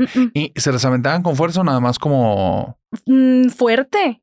con sí, intención porque de pegarles? sí dolían, sí, sí dolían bastante. Y o sea, un momento que íbamos corriendo así y sentíamos las piedras y gritando y un show. Y ya cuando quisimos salir y se nos cierra la puerta, pues ya histéricos todos. Y yo como que, yo estaba histérica también, pero trataba de calmarlos a los otros. Y, y los otros más chiquitos de que no me quiero morir, Dios mío, que no sé qué. Y yo de cálmense. ¿Y los que se quedaron tomando adentro? Ellos ni No, ellos nada. ni cuenta se dieron. Ya nada más hasta que este señor, que creo que era el guardia o no sé qué, el que cuidaba, pues, ya Ajá. lo sacó y todo. Y no, ellos ni en cuenta. Wow. Sí, o sea, ni supieron, no sé si a lo mejor porque andaban muy tomados o no sé, pero ellos, no, de repente dicen que ya no nos vieron. Y yo de como de, ah. Y nosotros histéricos, bien traumados, y ellos que eran los que estaban faltando el respeto, ni cuenta se dieron de nada. sí. A veces eso pasa, ¿no? Que las personas que puede ser que provoquen la situación no les ocurre nada, pero los otros, los que ni la deben ni la temen, son los que les pasa. Dime, dime. Y luego me decían ellos de que es que es por tu culpa, porque, o sea, mis hermanas y, y mis primos que pues ya sabían que yo, Ajá. o, o sea, veía, ajá. Porque te llevamos a ti, no te hubiéramos llevado. Y yo, no, pues, ¿yo qué? Oye, ¿y, y les, te, ha, te ha ocurrido? Dijiste que con tu mamá también la han espantado porque está contigo. Sí, le ha pasado. No me ha contado mucho porque ella como que no, todavía piensa que estoy chiquita. Dice Ajá. que no, yo mejor no digo nada porque te vas a asustar más. Pero sí me ha llegado a, ha llegado a decir de que no, sí yo oí o escuché esto y así, pero no, no entra a detalle. No entra en detalles. No, no, Ah, no. Ok. ¿Y tú con tus hermanas te ha pasado algo alguna vez? Sí, ¿Qué te pasó? también. Eh, Eso fue en, mm, creo que fue en el Estado de México, no recuerdo, en algún lado de por ahí, porque eh, grandísimo y estuvimos en muchos lugares y no recuerdo ya bien el nombre, pero ese lugar sí estaba rarito. Era como, el terreno era como de un deportivo y atrás había una bodega que supuestamente era un gimnasio y habían otras bodegas que estaban así como que en obra negra, abandonadas. Ajá. Y habían unos columpios y eso. Pero sí se sentía raro. O sea, desde que llegamos ahí, porque también los cambios eran en la noche por el Sí. tráfico. Desde que llegamos ahí en la noche, yo lo, lo sentí algo raro y dije, ay no, aquí está muy feo, no me gusta. Y se escuchaban muchos perros, o sea, llorando muy feo. Y incluso perros que, que teníamos ahí en el circo llorando feo, feo, y yo veía así como para atrás donde estaban las bodegas y yo sentí algo así como que, hoy no sé, me da cosa. Y así quedó. Mm, Ya cuando, pues en el transcurso de los días y así, nos íbamos a los columpios porque traíamos, este, estaban otros primos ahí, tenían a su hermano que estaba chiquito, tenía como tres años. Y pues lo llevaban a los columpios, iba mi otra hermana y así. Pero yo me empecé a dar cuenta que cuando se iban para los columpios había como que un grupo de hombres, así que se veían medio extraños, desde la bodega, así como que ya viendo, ¿no? Ajá. Y ya les dije, no se vayan para allá. Y ya le dije yo a mi papá y a mi papá ya no los dejó. Y los empecé a ver después, o sea, que entre, entre funciones, que todos andamos para allá y para acá y que a veces nos toca pues cambiarnos para el, el siguiente acto o lo que sea que tengamos, teníamos que hacer, estar solas. Y yo me daba cuenta que estaban así y que ya sabían en como que en qué momentos nos quedábamos solas y todo eso. Se me empezó a hacer bien raro. Todo eso junto con que yo sentí algo muy extraño, me daba así una vibra rara. Y yo dije, ok, aquí algo está pasando o algo pasó o sigue pasando. Ya se me hacía como que nos estaban vigilando. Entonces un día mi mamá se va a la tienda, una tienda que estaba, creo que enfrente del terreno, algo así. Y la señora le dice a mi mamá, oiga, hemos visto que traen muchas muchachitas, están muy bonitas todas. Éramos, pues, mis dos hermanas, eh, una prima y yo. Y éramos las, pe- pues estábamos, yo tenía como, como 18 y ellas pues más chicas que yo. Pero pues ahí andábamos toda la bola y andábamos nosotras y con mi primo, que estaba chiquito, como de tres años. Y la señora dijo, no las dejen, o sea, no las dejen solas, no dejen que salgan a la tienda solas, menos que se vayan para allá atrás a donde están los juegos, que no se vayan solas. Y mi mamá le dijo, ¿por qué? No, yo nomás le digo, o sea, no las deje. Y así quedó, y ya viene y nos dice esto y esto y esto, y ya, ya le dije yo a mi papá, ya ves que yo he visto raro como que si nos estuvieran vigilando, o sea, yo ya no estoy a gusto, siento algo ex- extraño.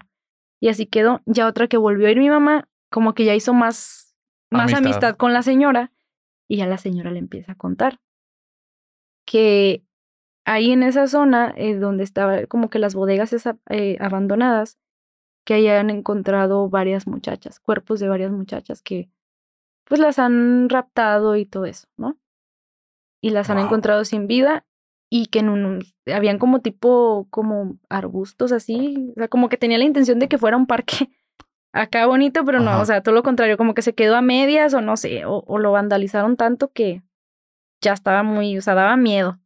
Que ahí también, o sea, en casi todo el lugar. Y que se sabía que era por eh, tipos que andaban ahí en la zona y todo eso, pero pues que era como que no entiendo por qué no se hacía algo al respecto. Yo me imagino que tenía que ver con algo más allá de que Sí. todo eso, Un ¿no? grupo. Sí, sí, sí, que to- todas esas cosas, ¿no? Y entonces yo a mí me hizo mucho sentido y yo dije, sí, porque yo he visto así como que hombres que nos están vigilando, incluso cuando nos estamos cambiando, que no hay nadie, que estamos solas, yo los he visto, que andan así atrás y eso, y a mí me da miedo eso.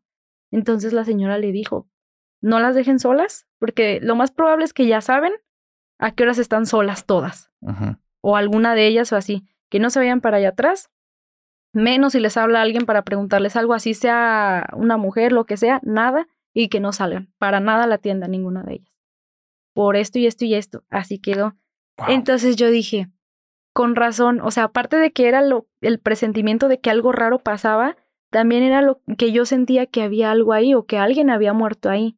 Y ya ahí me hizo sentido. Yo dije, ah, es eso, o sea, por eso siento eso, porque también empecé eh, a tener pesadillas raras que no, no le encuentro sentido, o sea, no, y despertaba en la madrugada y escuchaba como gritos, todo eso, o sea, todo en conjunto, ya cuando esta señora cuenta, yo dije, ah, es eso. Y había un chavo ahí trabajando, él no se quedaba ahí en el circo, él traía a su esposa, pero ellos llegaban solo a la hora de la función y se iban, les rentaban departamento. Y un día se quedó, pues para hacer así como que convivio con todos nosotros y se quedó a dormir ahí en el circo, o sea, pidió- le pidió prestado a mi papá un, un- otro, otro remolque que tenía que era más como para guardar cosas, pero tenía como una camita y ahí se quedaron. Y al chavo nos empieza a contar de que, pues yo no sé si me crean o no, pero te los voy a contar ya aquí en confianza. Y me volteé a ver y me dice, tú has escuchado cosas aquí, ¿verdad? Y le dije, sí, ¿por qué? Y ya me dijo, no, pues es que esto y esto y esto, o sea, me empieza a decir de que aquí murieron muchas chavas y todo. Entonces yo dije, ya se sabe la historia. Le dije, ah, ya te sabes lo que pasó. Le digo, sí, la, la señora de, la tienda le dijo a mi mamá, no sé qué, me dice, no no, yo no he platicado con nadie aquí. ¿Por qué sé esto? Porque yo tengo un don. Me dijo, yo puedo ver todo. Dice, yo puedo ver las cosas y sé esto y encontraron chavas allá, encontraron chavas acá, entonces andan todas aquí, no sé qué. Y de hecho ellas las han estado cuidando para que a ustedes no les pase lo que a ellas. Y por eso has escuchado gritos y has tenido presentimientos raros y has escuchado y has soñado cosas raras. Porque ellas están acá y yo me quedé así de qué.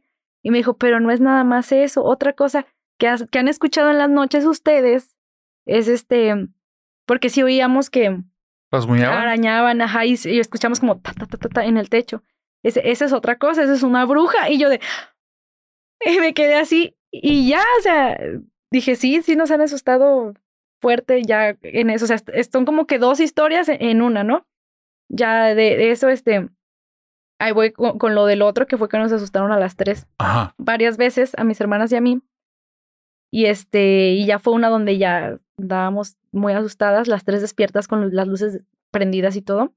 Ya nos dijo ese chavo, ¿no? Que pues es que ahí anda una bruja que anda molestando y no sé qué. Me dijo, porque aquí hay alguien que no está bautizado, nos dijo así. Y yo, pues no, yo no. no me preguntaron, pero no, yo sí estoy, sí estoy bautizada y no sé qué. Y ya resulta que mi prima y su hermanito no estaban bautizados. Y mi prima ya estaba, ya tenía sus 15, 16 años y su hermanito de 3 años no estaba bautizado. Entonces, ya dijo ya, nosotros no estamos bautizados. Ah, entonces son ustedes, bueno, pues ando detrás de ustedes, la bruja les dijo así. Y yo como de, ¿qué? Y ya así quedó, platicamos y todo. Ajá. Ya, no sé si ese mismo día en la noche o al siguiente día, al siguiente día nos vuelven a asustar. Eh, igual los ta, ta, ta, ta, ta así en, en el techo, eh, arañar la ventana. Y ya despierto yo toda de que ching, toda así asustada. Y volteo a ver y mis hermanas así. ¿Estás oyendo? Le dije, sí. Ya van muchas noches que escuchamos, le dije yo también. Y que no sé qué, no sé cuánto. Entonces dije, no, ya estuvo yo haciéndome la valiente por con mis hermanas. Sí. Y ahorita la corro y no sé qué. Y empecé yo que lárgate, que la frega, no sé qué. Se empieza a reír la cosa esa, pero horrible. Horrible. No se parecía a las risas que habías escuchado. No, no, no, no, muy diferente. Y me quedo así, volteo a ver a mi hermana y mi hermana, ¿la escuchaste? Le digo, sí. Y, y leo, a ver, dile otra cosa y lárgate, que no sé qué. Y se empieza a escuchar otra vez. O sea, ya era que. Y seguía y empezamos a gritar y se empieza a escuchar. No, ya histéricas las tres. Y nos hacía, se nos arañaba la ventana. Y no, no, sí, horrible. O sea, como que se quisiera meter esa cosa, pues histéricas. Y nosotros, o sea, ya ahí vivíamos aparte de, con mis papás, nuestra Ajá. propia casa rodante y la de ellos. Y nosotras, ah, un drama que traíamos y ya empecé yo de que no, hay que rezar y no sé qué, y ya lo empecé a correr y que aquí, porque recuerdo que, la verdad no, no me acuerdo quién me lo contó, ni dónde lo leí tampoco, porque fue como que, ah, sí, ya me lo habían dicho, pero si bien no debe uno insultarlos, es como que hablarles muy firme, sí. sin miedo de que, y vete, y aquí a mí no me molestes, y es, o sea, muy, muy firme, que no se sienta el miedo para que los puedas correr.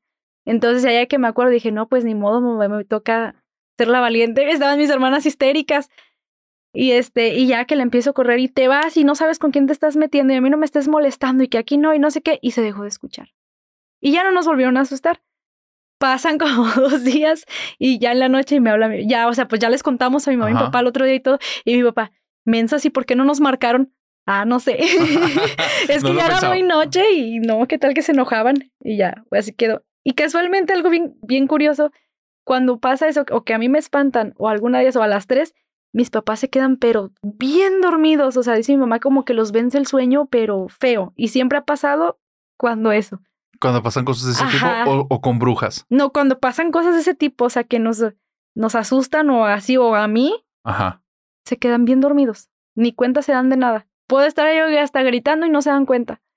Y este, ya, pues ya les contamos a mis papás, pero ya ahí no nos tomaron a locas porque ya nos había dicho este muchacho anteriormente de que andaba una bruja ahí.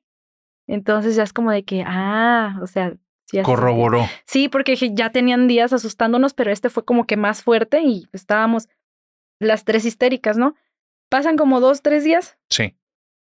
Terminando función y todo, y me habla mi papá, ven. Y yo, ¿qué pasó? Ven, ven, ven, vamos con tu tía. Y yo, sabe.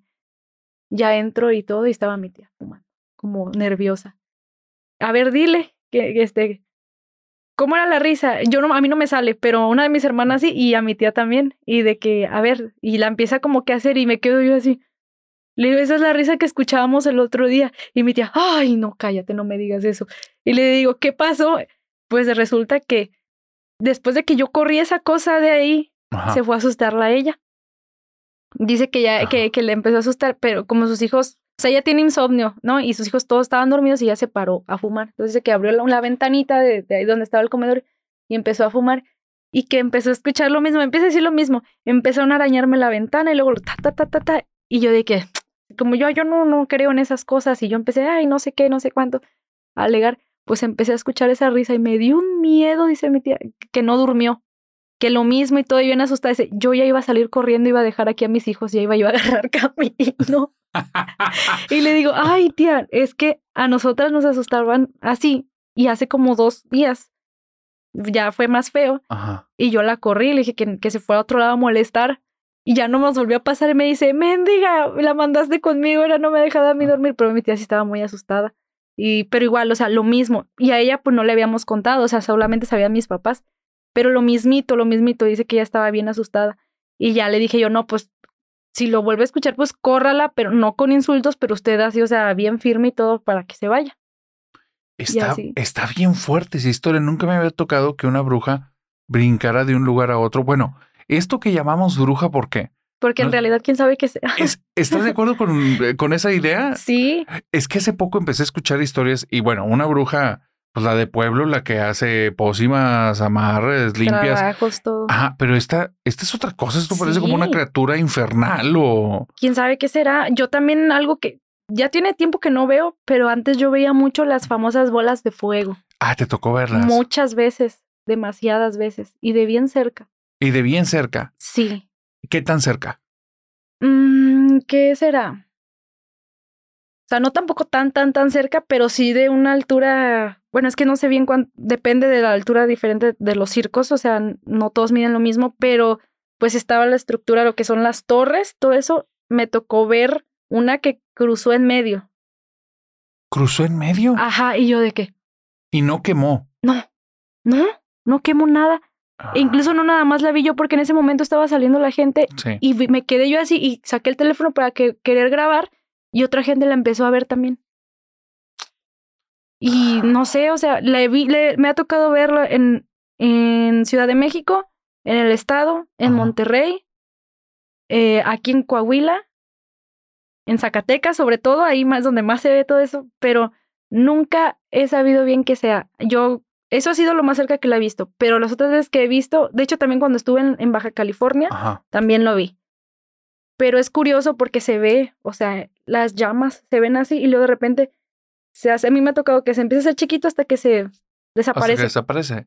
Sí. ¿Y de qué tamaño es cuando está en su mm, forma más grande? Mm, Yo calculo que como así, como este tamaño. Yo Fíjate, es la, sí. es la descripción que me han porque- dado, ¿eh? Varios. Porque de las alturas que yo lo he alcanzado a ver, para que yo lo alcance a ver desde abajo es porque tiene buen Está grande. tamaño. Ajá. ¿Y qué color tiene el fuego? Ya ves que el fuego tiene diferentes colores, depende del tipo de Yo llama, la ¿no? he visto, yo los he visto como entre colores naranjas, amarillos, rojos.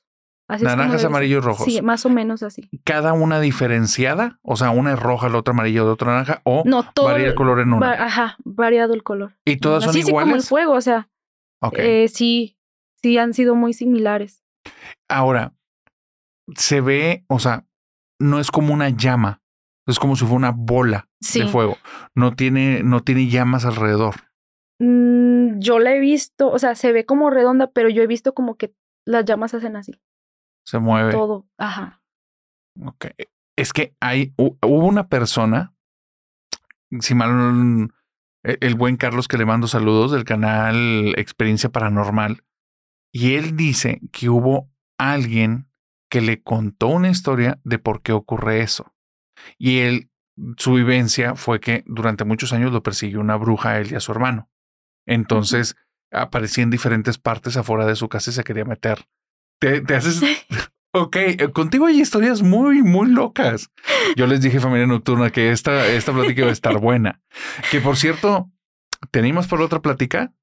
Sí, Sí. claro que sí. Porque tenemos, o sea, hay muchos temas pendientes, pero hay algo relacionado a brujería que tenemos Claro. que abordar y va a ser un episodio especial de eso. ¿Te Sí, suena? Sí. Bueno, Carlos me contó que esta bruja que los acusaba todo el tiempo, en una ocasión lograron ver que se transformó en una bola de fuego. Entonces dice que él y su hermano estaban en la azotea de su casa cuando ven, no ven propiamente que se transforma, este, ellos están adentro de su casa, están subiendo por unas escaleras rumbo a la azotea, hay un bulto en medio de las escaleras que parece como poco más grande que una mochila, a ellos no les hace mucho sentido y ven cómo el bulto se empieza a alargar solo, como si fuera una persona. Entonces empieza a hacer una sombra, ellos empiezan a tener mucho miedo y la sombra avanza, abre la puerta de la azotea, ellos se ubican de, es la bruja, o sea, se metió en la casa. Y donde salen, ya no está la dichosa sombra, era de noche, hay una bola de fuego. La bola de fuego más o menos mide unos entre 70 y 90 centímetros, estamos hablando de algo así de Sí. diámetro. Bueno, y su hermano, o sea, esa cosa empieza a volar arriba de ellos y su hermano logra meter la mano. Y dice, cuando mete la mano, él creía que se iba a topar con algo que lo quemara. Y no, no quema. Dice, no es fuego, parece fuego, pero es otra cosa. Y entonces una suscriptora de él, porque él tiene un canal también donde le mandan anécdotas de terror, le menciona que le tocó ver dónde se creaban esas bolas de fuego como por primera vez. Y entonces dice que vio un aquelarre. El aquelarre es esta reunión de brujas. Entonces estaba metido esta persona como en un cerro y ve que escucha un montón de risas, algarabía y se asoma, pero él ya con miedo. Entonces se va moviendo en el cerro y se va asomando y ve que hay un grupo de mujeres, una fogata en medio y que mientras están haciendo algún tipo de ritual raro, una de las mujeres se mete al fuego, a la fogata, se prende en llamas, se vuelve una bola y sale disparada al cielo. Y después sigue otra y otra y otra y dice, yo creo que era la primera vez porque gritaban de dolor. Se Y se iba. la.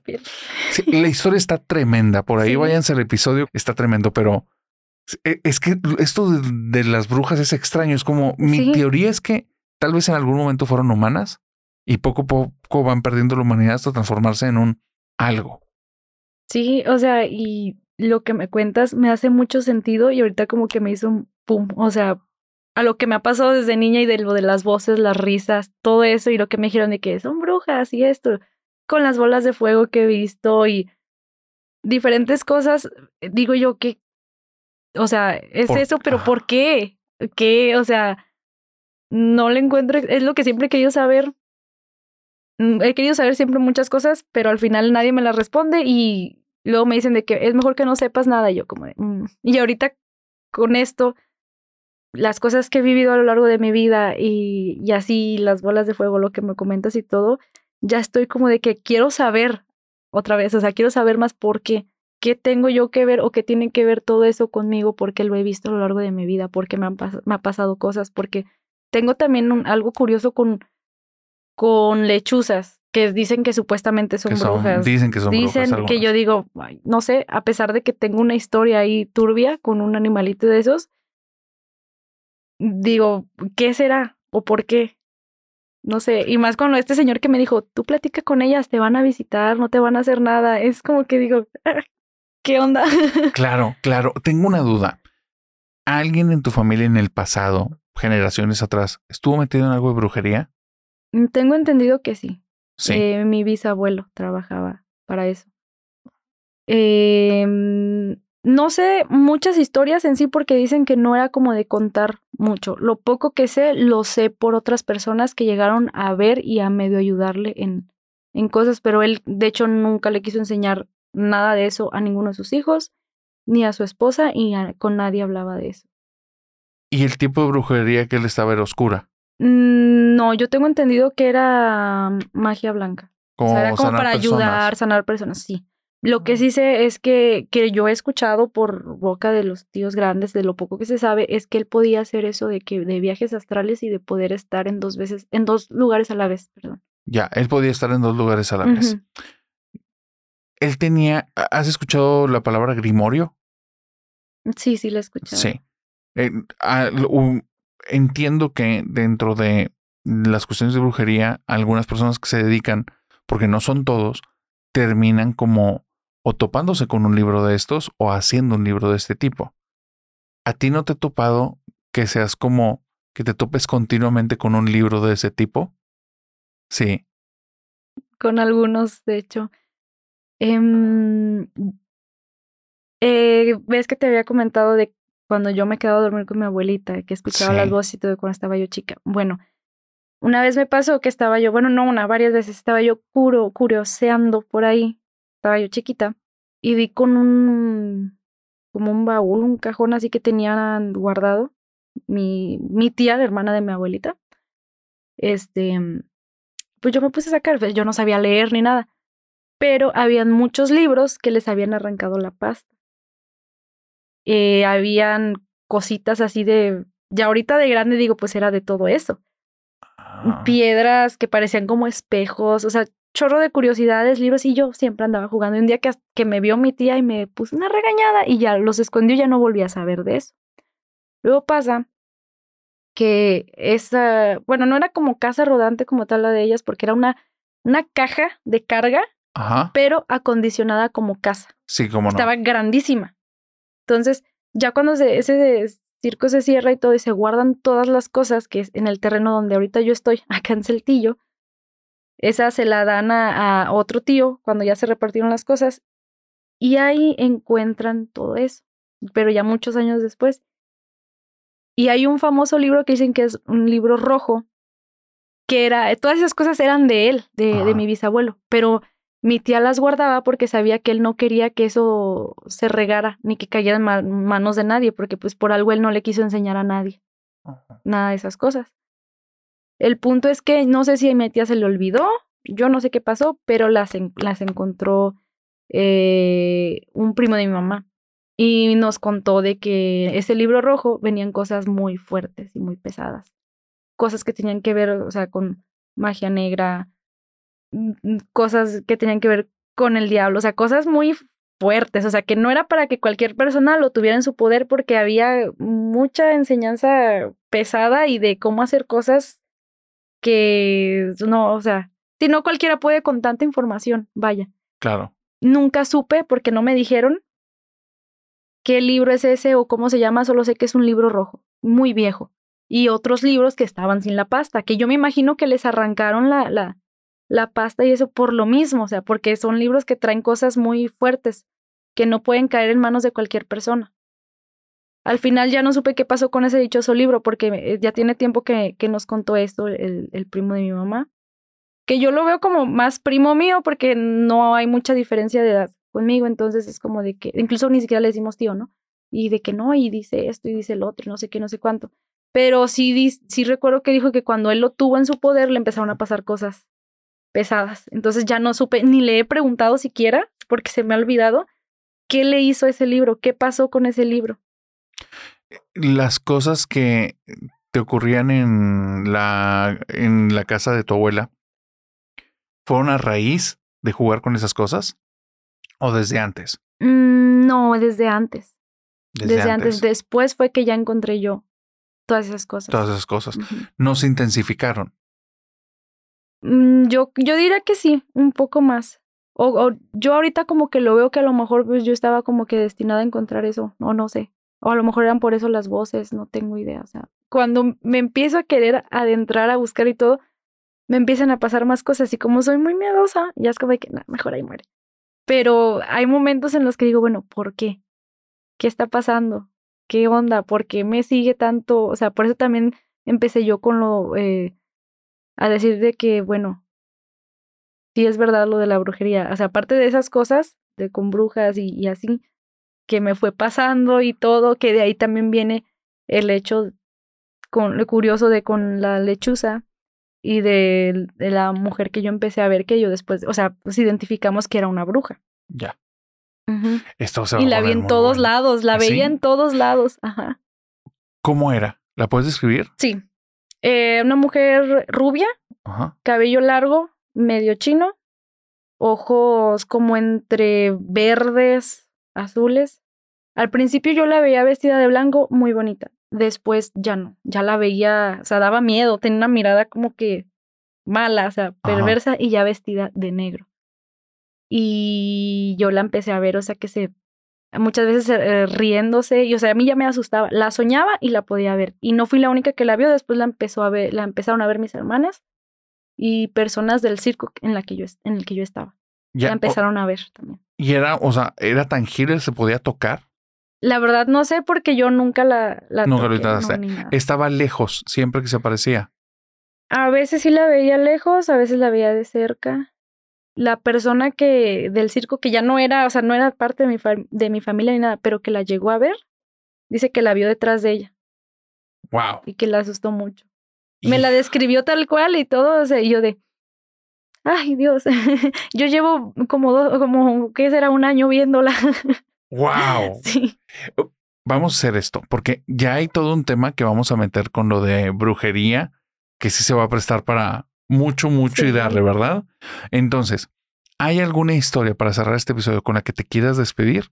Porque lo de brujería lo tenemos que dejar para un Sí, episodio especial. Sí, sí, claro que sí, hay que dejarlo para un episodio especial. Bueno, ya como para irlos eh, eh, introduciendo a ese episodio, pues me gustaría contar un poquito sobre lo de la lechuza. Claro. Yo creo que tiene que ver todo, pienso yo. A ver, adelante. Me, me empezó a pasar igual que empecé yo a ver a esta mujer y, y a ver las mentadas bolitas de fuego. Bueno, ya las había visto más anterior, o sea, cuando estaba más niña, pero las dejé de ver y luego las volví a ver mucho después de eso. Ya.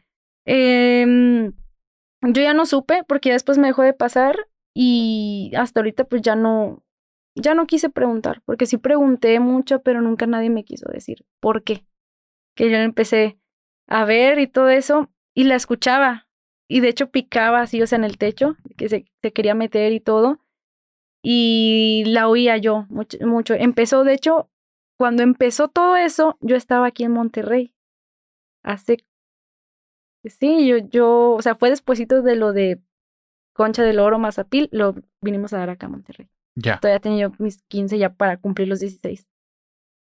Eh, me empezaron a pasar cosas así raras y empiezo a escucharla, llorar y llorar y luego ahí andaba y así y todo.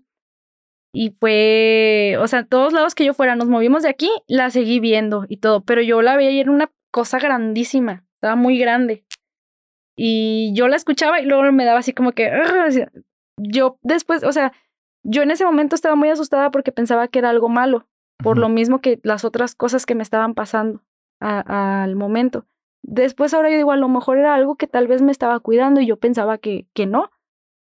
Luego, pues así, por mucho tiempo, o sea, para no alargarlo tanto, así la veía y cada que, que yo me ponía mal o me sentía mal, se escuchaba. Y así, y ya después no me creían y ya la empiezan a ver mis papás, la empiezan a ver mis hermanas y, e igual, o sea, ya se dieron cuenta que algo estaba pasando.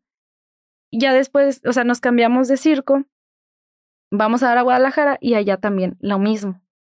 Y ahí pasa que ahí como que se empezó a poner más agresiva porque era nomás que, que pasaba y como que se quería meter.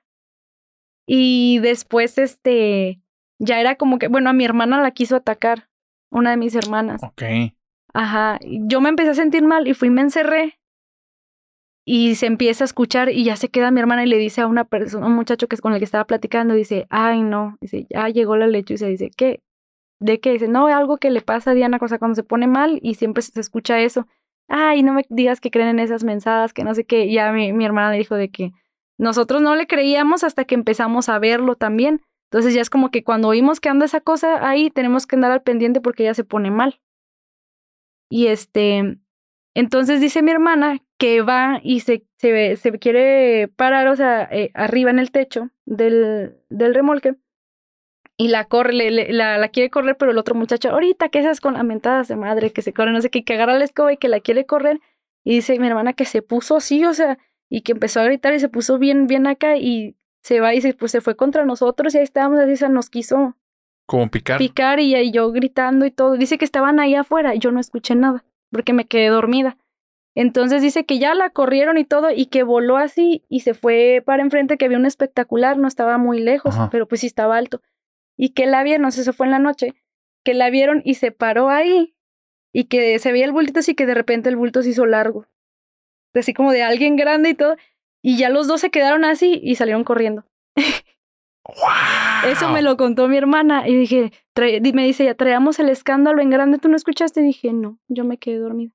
Pero ahorita que estoy recordando, donde fue la primera, primera vez que me pasó algo así con eso, pero pues yo lo olvidé porque ya no me volvió a pasar hasta que ya estaba yo acá en Monterrey, fue ahí en Concha del Oro, de cuando te digo que mm, oía las voces y todo eso. Yo no me, yo no sabía que me pasaba eso. Yo creo que ya tenía tiempo pasándome, pero nadie se daba cuenta, sino que fue una tía de visita con mis primos y mis primos se quedaron a dormir en el piso en donde nos quedábamos nosotras. Y este, y ahí estaba, pues dice que en la madrugada se despertó él y que vio que yo me senté y que me empecé a reír dormida así, pero lo despertó porque se oían los que lloraba una lechuza y que estaba pegando, picando hacia arriba y que yo me senté y me empecé a reír, pero que bien feo, dice él, y que él me hablaba y que no, o sea, que, y le dio mucho miedo, pero dice que una risa muy fea. Y ya nomás de repente me di la vuelta, o sea, me volteé y me volví a acostar. Esa fue la primera vez y ya de ahí, o sea, me lo contó después él y yo de, ah, no, pues no, no sabía que me pasaba eso. Pasó un tiempo y luego ya, esto, o sea, me Va a empezó a venir ocurrir en Monterrey, sí. Va a ser lo del siguiente episodio, ¿verdad? Ajá, ya tiene todo que ver con todo lo demás. Que es la primera vez que lo voy a hablar así porque dije, fue algo muy fuerte que Claro. pues todos, o sea, mi familia y yo dijimos de que pues ya esto, no se vuelve a hablar con nadie porque no todos lo van a creer. De por sí ya eh, estas personas de este circo ya te toman como la loca, la esto, la poseída la que quiere llamar la atención. Entonces, nosotros sabemos que no es así porque incluso me llevaron, o sea, sí, o sea, hacer estudios y todo de que ver que yo no estaba, no tenía ninguna enfermedad mental ni nada de eso. No, yo salí perfectamente bien. Y aparte, pues, ya después de que las ayuditas que empecé a tener y luego que me encuentro esta persona en Aguascalientes, que es la que pues me dice que ya me había quitado todo, ya me dejó de pasar eso. De lo otro de que escucho y veo eso sigue igual, pero ya eso feo que es lo que vamos a platicar en el siguiente, En el especial de brujería. ahí eso ya no. Qué tremendo. Quiero aprovechar para despedirme con una historia que va relacionada con este mundo circense. Bueno, sí y no. Sí y no. Hay una persona que vivió en Estados Unidos durante los años 60, si mal no recuerdo. Era súper fanático de un payaso que aparecía en televisión. Solo hay una situación. Su televisión era blanco y negro. Para ese entonces estamos hablando que esta persona tenía cerca de 6 o 7 años. Y él vivía con su mamá porque su papá trabajaba en el campo y venía como una vez o dos a la semana, pero el resto del tiempo la tenía que vivir allá. Ellos vivían en ciudad, papá en el campo. Bueno, durante un par de semanas ocurrieron cosas muy raras en su casa, muy aterradoras, pero él al principio no lo tomó así. Él comenzó a contarle a la mamá que en las noches estaba viendo al payaso. Y la mamá decía, bueno, pues la imaginación de un niño. Pero conforme fueron avanzando los días, le decía, mamá, es que me está viniendo a visitar el payaso. Y ella, en los sueños, no, no, afuera de la ventana. Y entonces ella le dice, ¿cómo? Y dice, pero es muy raro porque yo no me hubiera imaginado que tiene los ojos rojos. Y entonces él los describía como unos ojos como llameantes, como si tuvieran luz propia.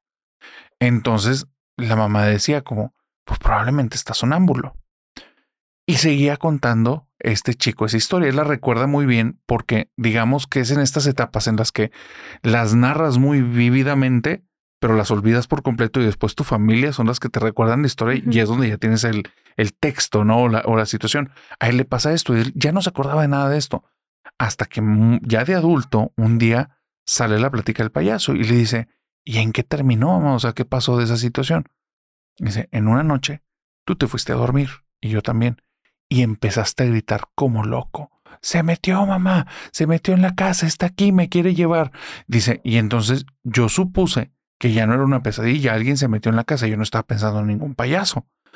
Donde salgo del cuarto, hay una sombra negra justo en medio del pasillo, con dos bolas rojas como si fueran los ojos, me está viendo a mí, está retrocediendo hacia atrás y desaparece. Y dice, nunca te quise volver a hablar del tema porque en la mañana siguiente tú estabas como si no te acordaras de nada, pero a mí me dejó mal. Y desde entonces yo ya no te dejé nunca ver nada de payasos en ninguna parte, que yo lo relacioné. Y él dice, con razón yo les tengo mucho miedo. Y ella dice, sí, creo que es por eso.